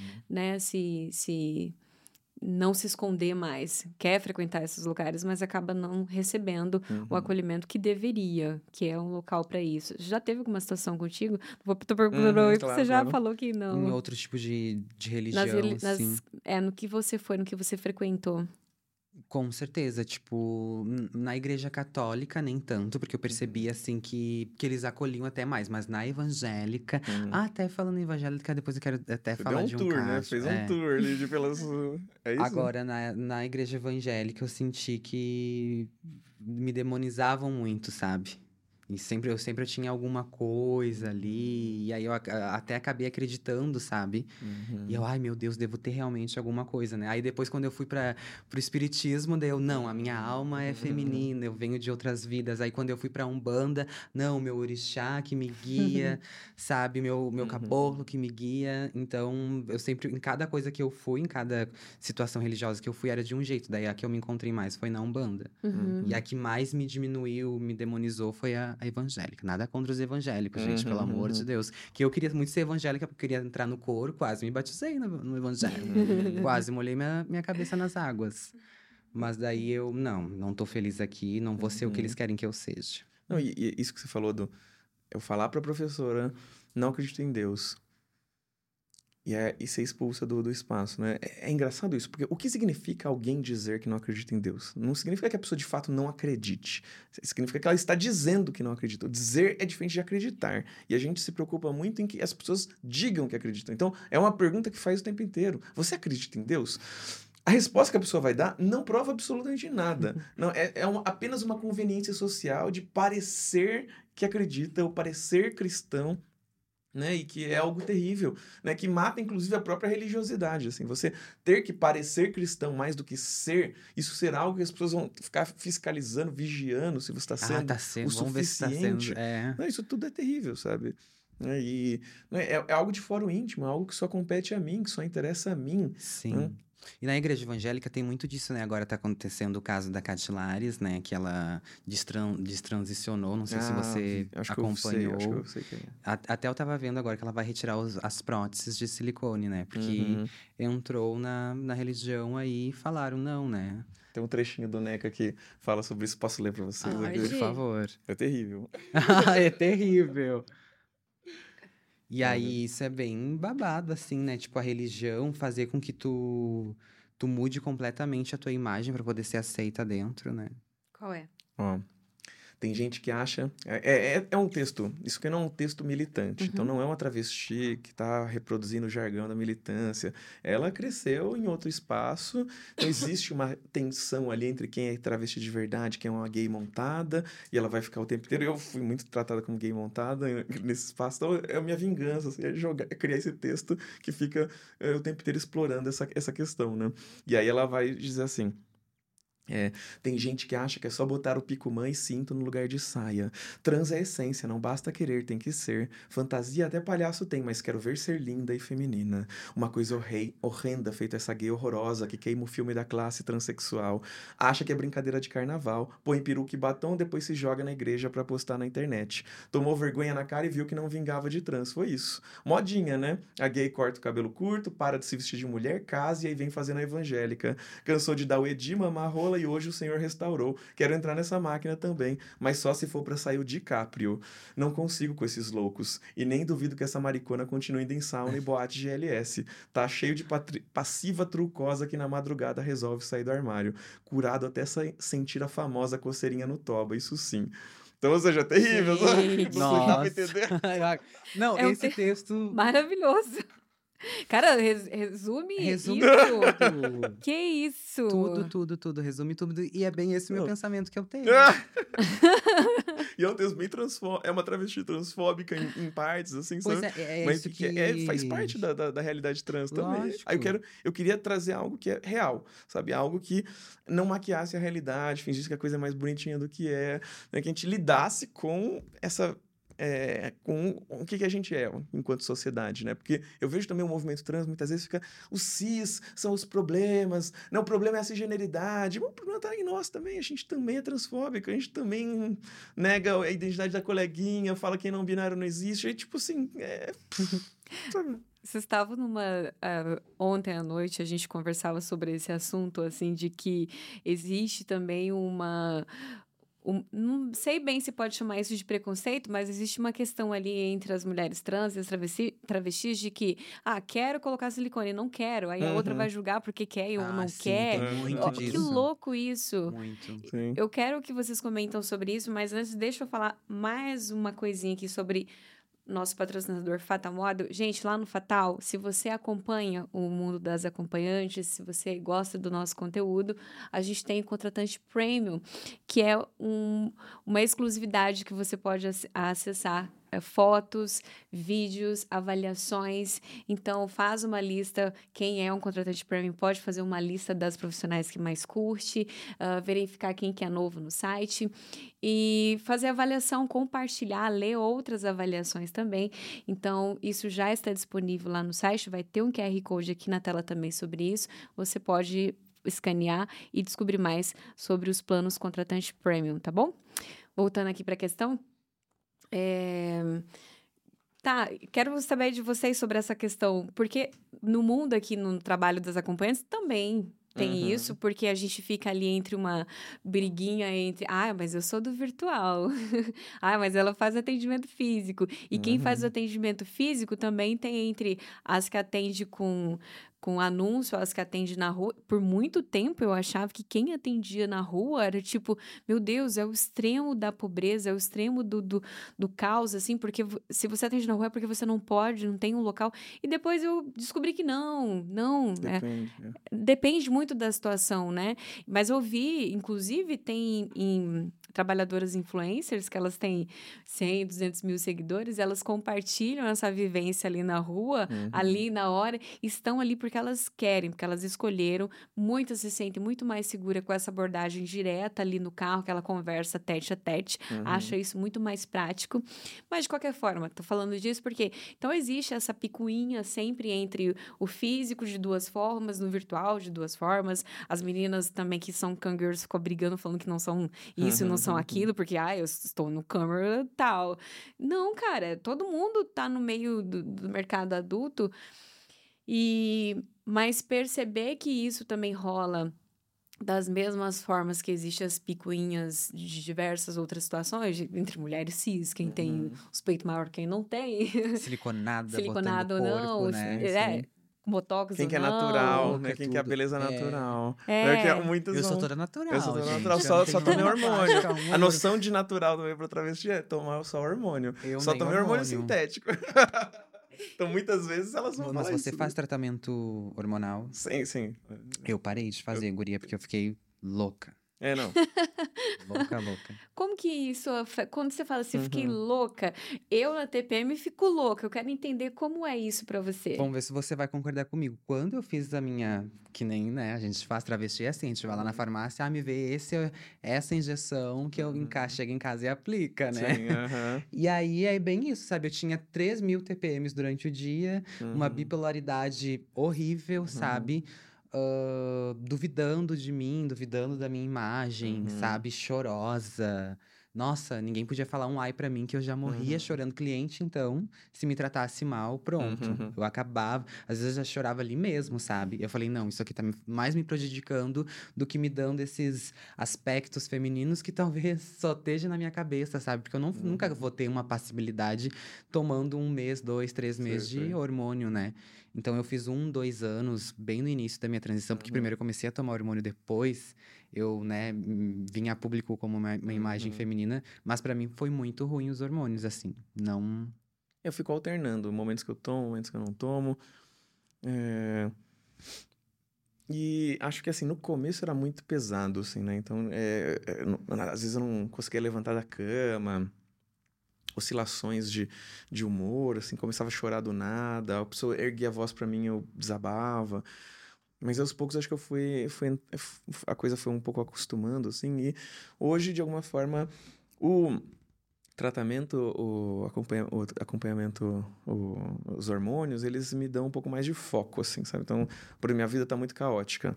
Se eu deixar minha libido lá em cima, eu, eu vou me meter num buraco negro, assim, um buraco fundo ali, eu- e vou sair do outro lado da terra, assim, né? Então, às vezes, tenho que terminar meu romance. Né? Esse, esse, esse livrinho aqui que eu mostrei pra vocês, eu, eu tô expandindo ele, ele vai sair pela Companhia das Letras ano que vem. Aqui fazendo favor. E, e aí vai ser um livro de 200 páginas de uma travesti nesse esquema, assim, sabe? Contando a história dela, sem parar, só ela fala, um grande monólogo, como o Grande Sertão Veredas, só que com toda essa temática tensa aí, né? Essa virulência de linguagem, essa poeticidade, virulência, co- coloquialidade. E, e eu tô trabalhando nisso. Então, para eu conseguir focar, né, aí não ficar pensando muita porcaria, né? Então, tô, faço meu, meu tratamentinho ali. Pois Nem, é. nem é mais me preocupando se tô ficando feminina ou não. É mais uma questão mais de. Tá, agora tá na, tá na hora de eu trabalhar mais. Né? Aí, quando eu terminar isso daí, aí volta o momento de me jogar mais na vida, sabe? É, foi por isso que eu parei com meus hormônios, pra ficar numa linha mais ativa, Sim, sabe? porque senão Com não dá, né? hormônio não dá. Não dá, não dá. E eu tô é engordando muito, assim, sabe? Eu tô É, com com o hormônio. hormônio também dá isso, né? Tô perdendo o controle, tô precisando cuidar disso também. Ah, mas eu não me arrependo, assim, de não penso em voltar, Mas sabe? tem Ah, muita. Tem, existe agora, sobretudo com a militância, feminismo, transfeminismo, tem muita cobrança. Ah, se você coloca peito, ou se você faz seu corpo, mexe no seu corpo, né? Você. é, ah, você tá reforçando estereótipos de gênero, né? Aí Mas assim, quem quer ser mártir também, né? Quem quer andar na rua e ficar sendo achincalhada, xingada, e às vezes, se você entra mais no padrão feminino, né, você vai conseguir acessar o banheiro feminino sem tanta com- complicação. Você vai conseguir ter é, pessoas que queiram se relacionar com você. Às vezes depende, é muito tenso isso, assim. Um monte de questões que ficam na nossa cabeça, né? Que não é apenas só você se sentir bem com o seu corpo, né? Você não ser tão maltratada, né? Por que uma, uma mulher negra alisa o cabelo, né? Porque o racismo é tão forte que... Mas se você conseguir deixar o seu cabelo um pouco mais liso, você vai sofrer menos racismo, menos, menos violência. Então você se violenta para caber no padrão, para sofrer menos violência da sociedade. A mulher gorda, né, a pessoa gorda, por que ela faz uns, umas dietas cabulosas para perder rapidamente né, peso, né, colocando a saúde dela em risco? Porque ela sabe que se ela tiver um corpo um pouco mais magro, ela vai sofrer menos gordofobia no- nessa sociedade que a gente vive, né? Então, de alguma forma, é isso. A gente tenta se adequar para sofrer menos violência e algumas estão a fim de pagar o preço e, ah, não, quero ter barba e ser travesti, quero ter cabelo curto, né? Quero ir no jogo do Palmeiras. Uhum. Vocês querem ajustar?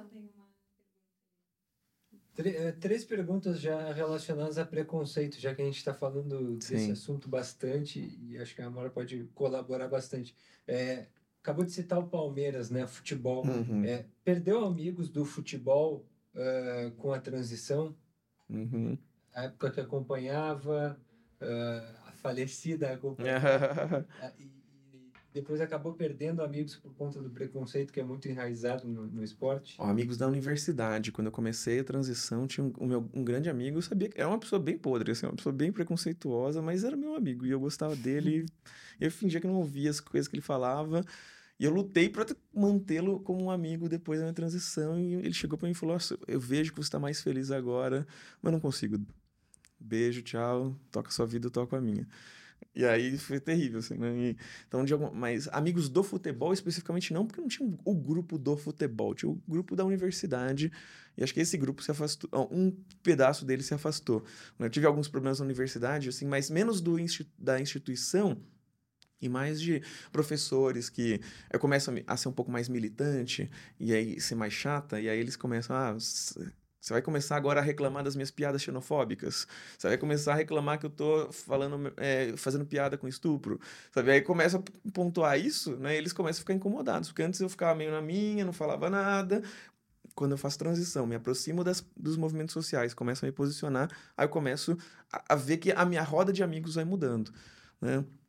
E, e às vezes até, até gostaria de ter amigos mais fora desse meio, né? Que não, não ficam tão preocupados e bitolados com isso.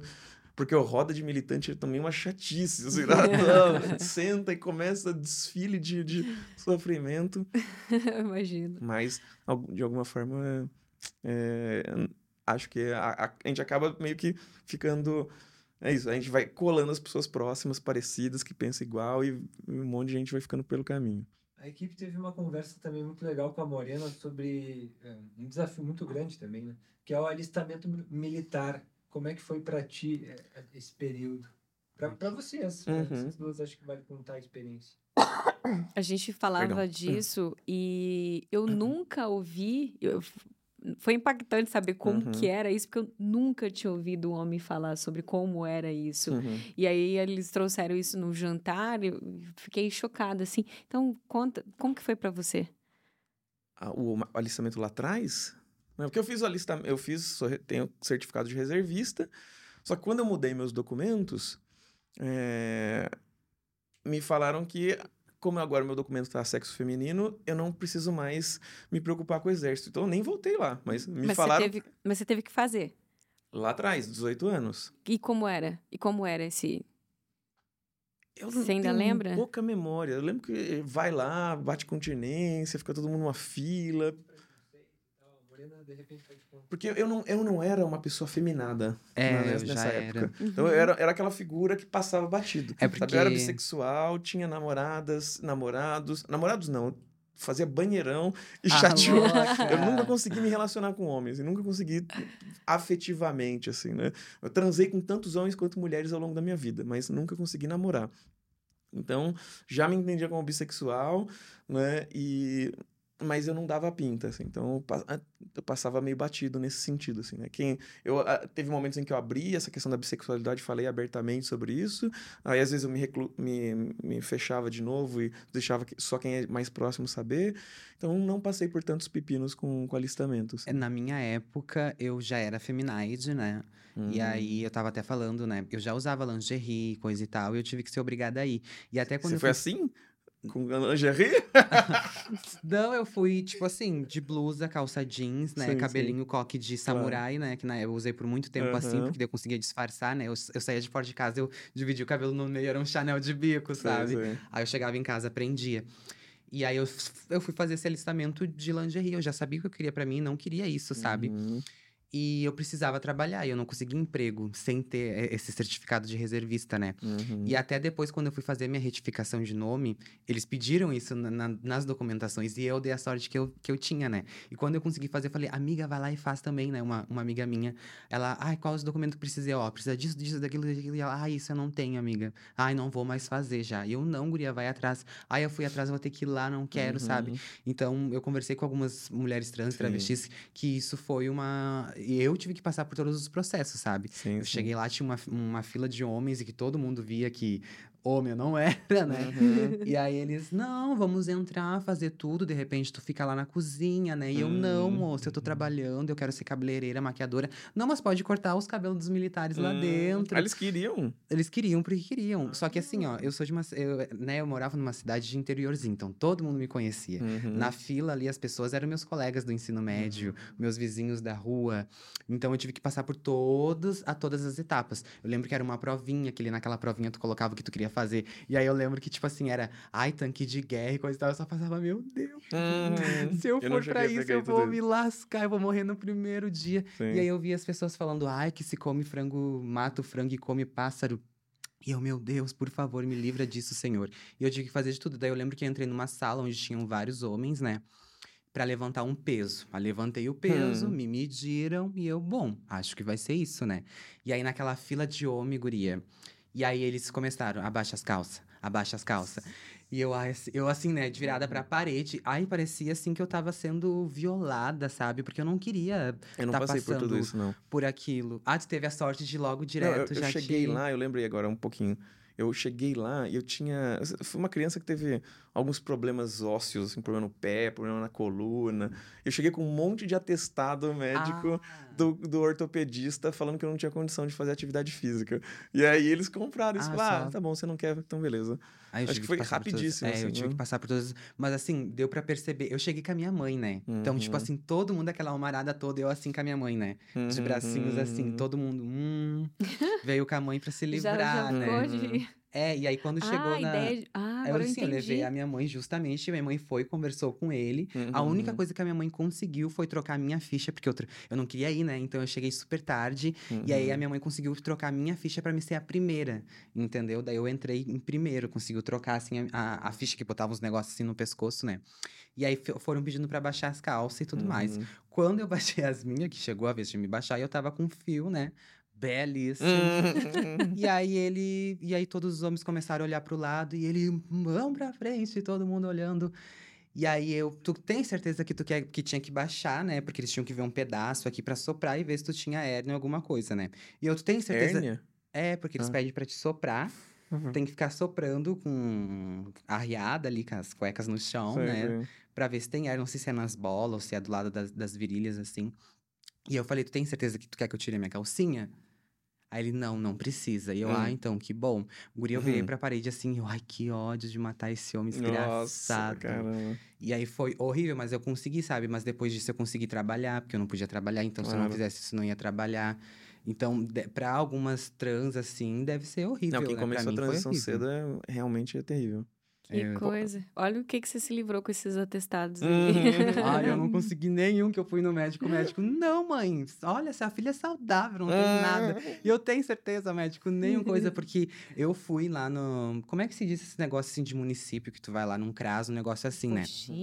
E aí ele me indicou, né? Ah, vai, tenta pegar um atestado de alguma coisa que não. Aí ele me Uhum. passou um monte de coisa que se eu tivesse. da- Uhum. E eu vi um monte realmente de gurizão, assim, com aquele atestado feliz na vida. Ah, eu não vou querer, né? Não vou querer. E aí, mas eu consegui, no final, assim, eu passei por Ele todas. perguntava, o- o- eu lembro que ele perguntava assim, mas apesar dos seus problemas ósseos, você gostaria de servir? Aí eu falei, não. Então Por tá bom. favor, não. Porque se eu falasse sim, porque eu, achei- eu- ele tava, parecia que ele tava me impressionando pra falar, não, não, eu queria muito, mas infelizmente não tem como. Aí Eles iam dar um jeito, né? Iam me colocar num cargo burocrático. né? E eu lembro que eu fui até o final, daí aí no final ele sentava assim, tá, foi liberado. E eu, ai, graças a Deus, vamos embora. E eu peguei com raiva, sabe? Não devia ter feito Uhum. isso. E eu, ai, tá bom. Onde tu pensa que tu vai? E eu, embora? Não, tu vai jurar bandeira agora? E eu, ai, eu não Hum. acredito. Vai. E eu com uma bolsa de lado, né? Porque eu usava aquelas bolsas que botava assim de lado, de óculos de sol, né? Jurando Uhum. assim, ó. Deus jurou, vamos embora. Aí fui direto já lá pagar, que tinha ainda que pagar uma taxinha, né? Eu, ai, me livrei, graças a Deus. Você tem Mas a reservista, então. Tem, né? até hoje, Não. com nome antigo ainda. Que É se precisar de alguma coisa eu mostro. Olha Tem aqui, gente ó. que fala que é- seria bom ir lá e cancelar esse documento, avisar pra eles que agora você virou mulher, que então não é mais aquele documento. Mas eu não quero mais passar por isso. Eu então eu também. simplesmente de- deixei lá. Se um dia chegar um comunicado, precisamos de você que vá pra guerra, eu vou falar, essa pessoa não existe Ah, eu vou dizer mais." que faleceu, meu amor. Falecido já. O meu irmão não tá vendo que tem o mesmo sobrenome. Cara, mas é muito doido isso. É realmente, eu não sabia. Imagina, é bem isso E que os você homens falou. trans se, se lascam, porque Passar- é isso. Mudou o é. sexo pro masculino, tem que. Não, Aham. imagina. Aí você vai com uma buceta lá, então, tipo. O- hoje É, não vai você precisar soprar daí. Uhum. Hoje você vê pessoas começando a transição muito mais cedo e ter que passar por isso Uhum. marca também de alguma forma, né? É, eu acho que hoje em dia não é essa. Que nem a- eu tenho uma amiga que ela foi fazer e ela era muito mais feminina que eu, sabe? Uhum. E ela não precisou nem. Eles não deixaram ela nem entrar no saguão. Uhum. Entendeu? Na Nossa. hora ali mesmo na entrada, eles tararã, assinou e foi. Que, se eu não me engano, é- tem alguma regra falando que o homossexualismo é proibido no exército. Acho que o código do exército Eu proíbe. acho que é porque é onde mais acontece. Uhum. Porque, meu Deus, como eu, eu recebo clientes militares Uhum. e vejo muitas Você falou- coisas. Você falou né? que tinha outra pergunta? Tem uma última que é sobre. eh, Tem um post bem interessante teu de 2019 que traz uma reflexão sobre eh, os PCDs, Uhum. né? eh, porque são inclusos na categoria sexo bizarro. Ah, sim, E, sim. pô, não dá para ser assim, né? Então, acho que vale uma reflexão sobre isso, porque deu luz aqui a tanto assunto bacana que eh, acho que essas pessoas também merecem. Sim, não é. Quando eu comecei. Quando chegou a internet em casa. E eu descobri a pornografia e descobri o chat UOL, chat Terra na época. né? Era, era antes ainda do chat UOL. E aí, nossa, toquei o terror ali. Porque eu não tinha coragem de ter amigos LGBTs. Então eu era criança sozinha no colégio, nem sabia se tinha outra pessoa LGBT no colégio. Então, marcava encontro com, com caras mais velhos, não era menor de idade ainda, e marcava encontro com caras mais velhos que me pegavam, levavam pro motel, e a gente fazia o que precisavam. Então eu entrava no banheiro e ficava lá esperando uma hora, ia aparecer alguém que ia topar que eu fizesse um, um, Ai, gente, eu um rapidinho. Banheiro de shopping. Então, é, e, e, e eu lembro que quando eu é, descobri a internet, tinha seus, sei lá, uns 16 anos, né, conseguia pesquisar lá, 15, 16. A categoria de travesti estava ainda. Eu tenho essa memória que estava no sexo bizarro. E quando eu ia procurar no pornô, assim, vídeos, queria ver como é que eram esses corpos, como é que eram essas figuras, né? ela- Elas apareciam na categoria bizarro. Assim como apareciam pessoas com deficiência. Então, um monte de coisas eram consideradas sexo bizarro, né? Então, você clicava no link sexo bizarro, aparecia lá um monte de coisa. Mulheres com pelos. Então, mulheres peludas, sexo bizarro, sabe? Pessoas com deficiência, pessoas trans. E, e é é muito chocante isso. E acredito que ainda hoje se estranha muito né, a existência de uma pessoa com deficiência que exerce livremente a sua sexualidade, né? A Leandrinha Duarte, que é uma grande amiga, travesti, PCD também, ela, ela expõe abertamente, fala abertamente sobre a sua sexualidade, sobre seus namoros e choca a sociedade, assim, sabe? Porque ela é muito livre, assim, muito à vontade. E, e, e então, a, a, é, parece que ainda hoje a gente não, não consegue imaginar que esse corpo também sente prazer, também busca prazer e mais do que isso, também é capaz de dar prazer, né?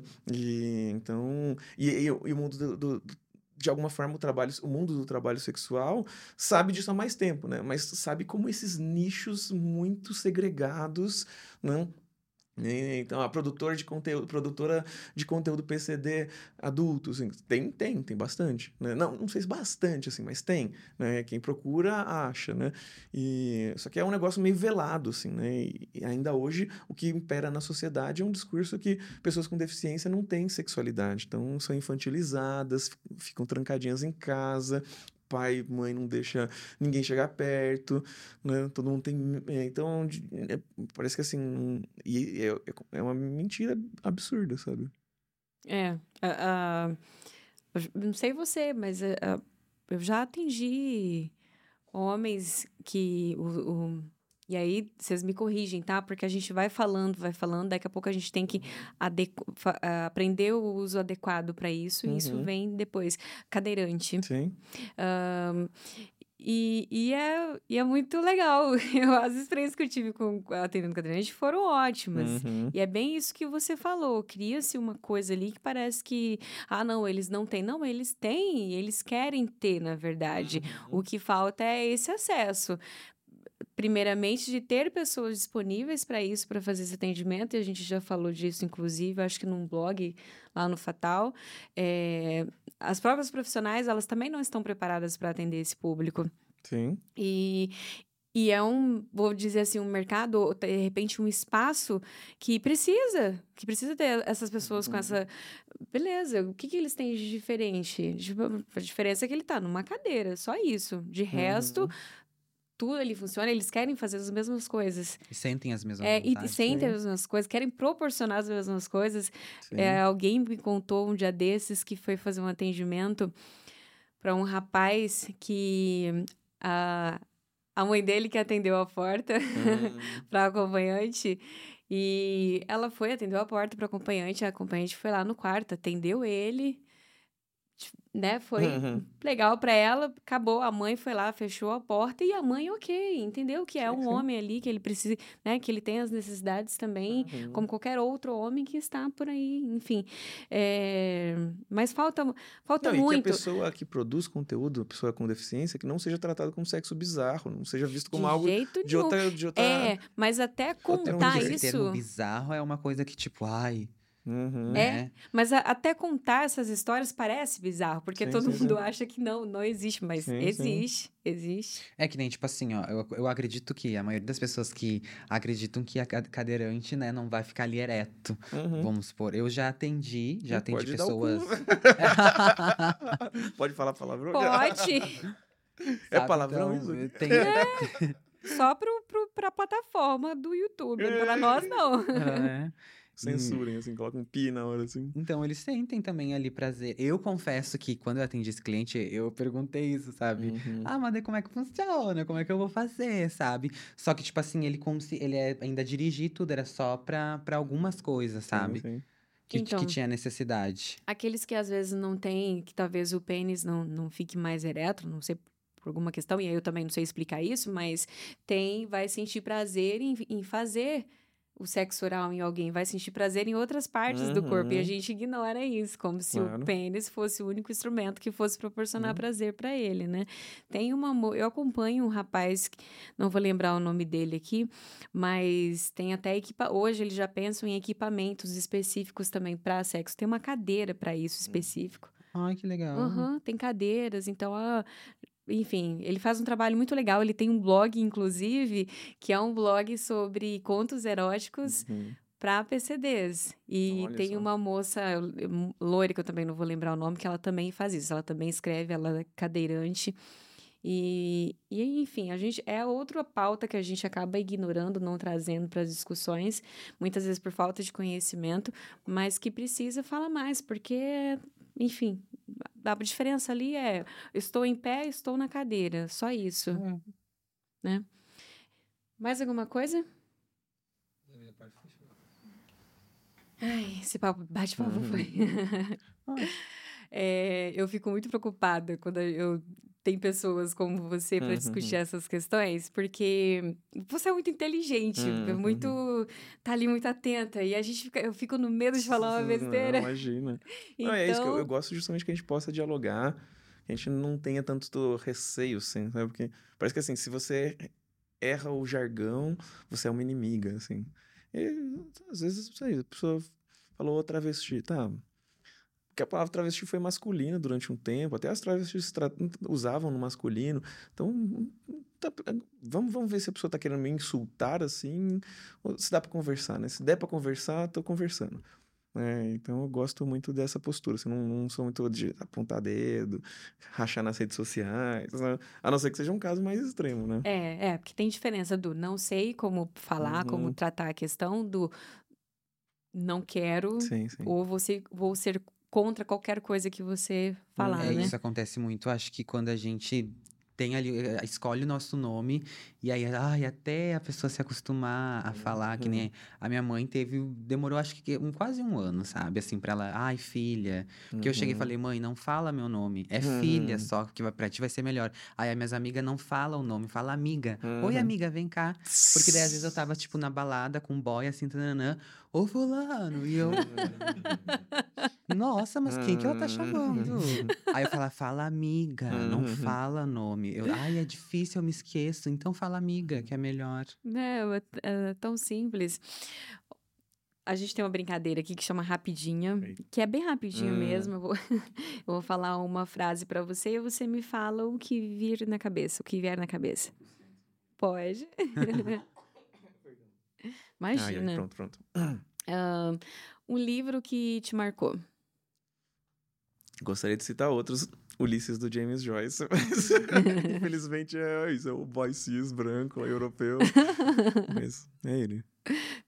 Uma inspiração na literatura brasileira. Hilda Hilst, uma senhorinha de 60 anos que fazia putaria, escrevia putaria como ninguém. Legal. Um momento importante. Hum... Primeira vez que eu fui pro carnaval vestindo roupas femininas. Legal. Antes da transição ainda. Hum. E pra gente finalizar, uma lição mais recente. Hum.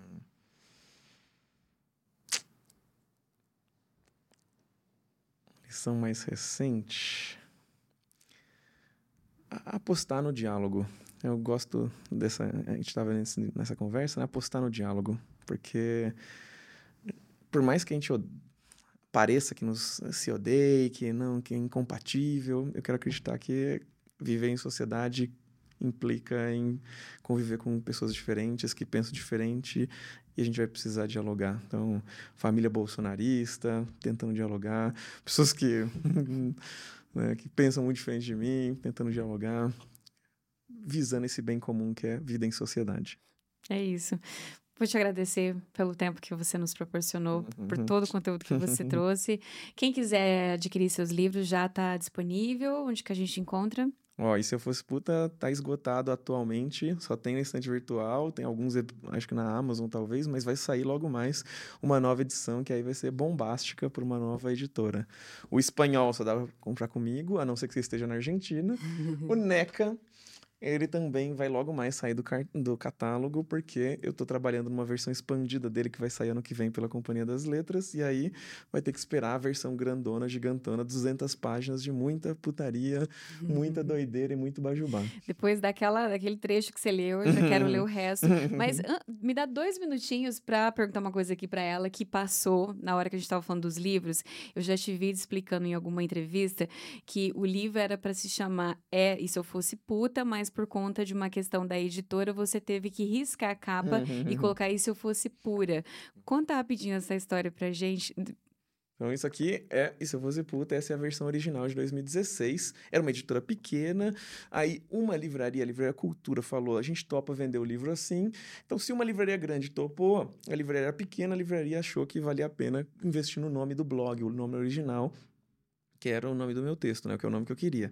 Só que aí, dois anos depois, Bolsonaro estava lá ganhando as eleições, né? o mundo mudou, a editora foi comprada por uma outra editora, essa outra editora foi conversar com mais livrarias, as outras falaram, não tem como a gente vender esse livro com essa palavra na capa, tira essa palavra, a gente coloca ela para vender em Pindamonhangaba da Serra, em Itaquequecetuba, todo lugar que tiver uma livraria vai ter esse livro lá se não tiver essa palavra na capa. E eu falei, não vou tirar essa palavra, mas eu aí eu propus colocar um R, né? Uma, um R de rasura, né? Um R de pura. E se eu fosse pura, né? Aí virou o título oficial do livro E se eu fosse pura a partir da segunda edição, né? E eu chamo essa de edição errada porque tem um errão aqui, a outra é a edição original. Né? E, e, o texto basicamente é o mesmo, mas aqui é, é interessante pensar que esse texto, esse livro vendeu mais, assim, né? porque as pessoas se sentiram mais confortáveis para ter o livro, não ter que esconder, encadernar, andar na rua, as, as livrarias também. Né? Doideira isso, né? Só que falando... agora vai voltar o título original. né? Então, de alguma forma. Ainda bem que agora temos. Existiu a pressão, né? E, e quando saiu isso aqui, o, Bolsonaro tinha acabado de ser eleito, assim, né? Então foi meio assim, caramba, a gente escolheu isso e aí na mesma semana ele foi eleito. Então foi muito triste, assim, falar, nossa, será que a gente está encaretando? Mas de, de, alguma forma parece que foi necessário e criou todo um buzz também em, torno do livro, né? Porque censura, censura burra, acaba fazendo com que a coisa ganhe mais evidência ainda se a gente souber lidar com ela, né? Então tem, é, sabendo lidar com censura, a gente pode até ganhar terreno, né, nos debates que a gente quer e acho que nesse caso aqui foi interessante essa mudança, né? foi estratégica e acho que teve um, um ganho é, positivo, um, né? um ganho positivo. De alguma forma. É, é legal quando a gente consegue trazer uma coisa da, de positivo quando fazem essa coisa. Uhum. É, a uhum. gente passou isso com, no patrocínio ah, do Vitória. Ah, né, e, lógico, a gente tem que ser inteligente para conseguir aproveitar claro, isso. Claro. A gente tem que ficar por aqui, mas de verdade, nosso muito obrigada. Nossa, muito obrigada para você também que esteve aqui como co-host, brilhantou esse episódio. Eu que agradeço demais toda a equipe, esse podcast maravilhoso. Adorei participar de todos os episódios. Foi incrível. Esse, gente, para mim, uhum. esse assim de coração, né? Porque vocês sabem. Então, muito, muito obrigada, Gratiluz. Hum. A gente ficou muito feliz quando ela, a gente sabia que ia dar para encaixar ela nesse episódio, ah, mas ela ficou muito feliz. Não, a gente ficou mesmo. muito feliz porque sabia que ia rolar uma conversa legal, sabe? Uhum. Então é isso, gente. Eu tenho que ficar por aqui. Obrigado para todo mundo que nos assistiu até o final e até o próximo Acompanhadas. Tchau, tchau.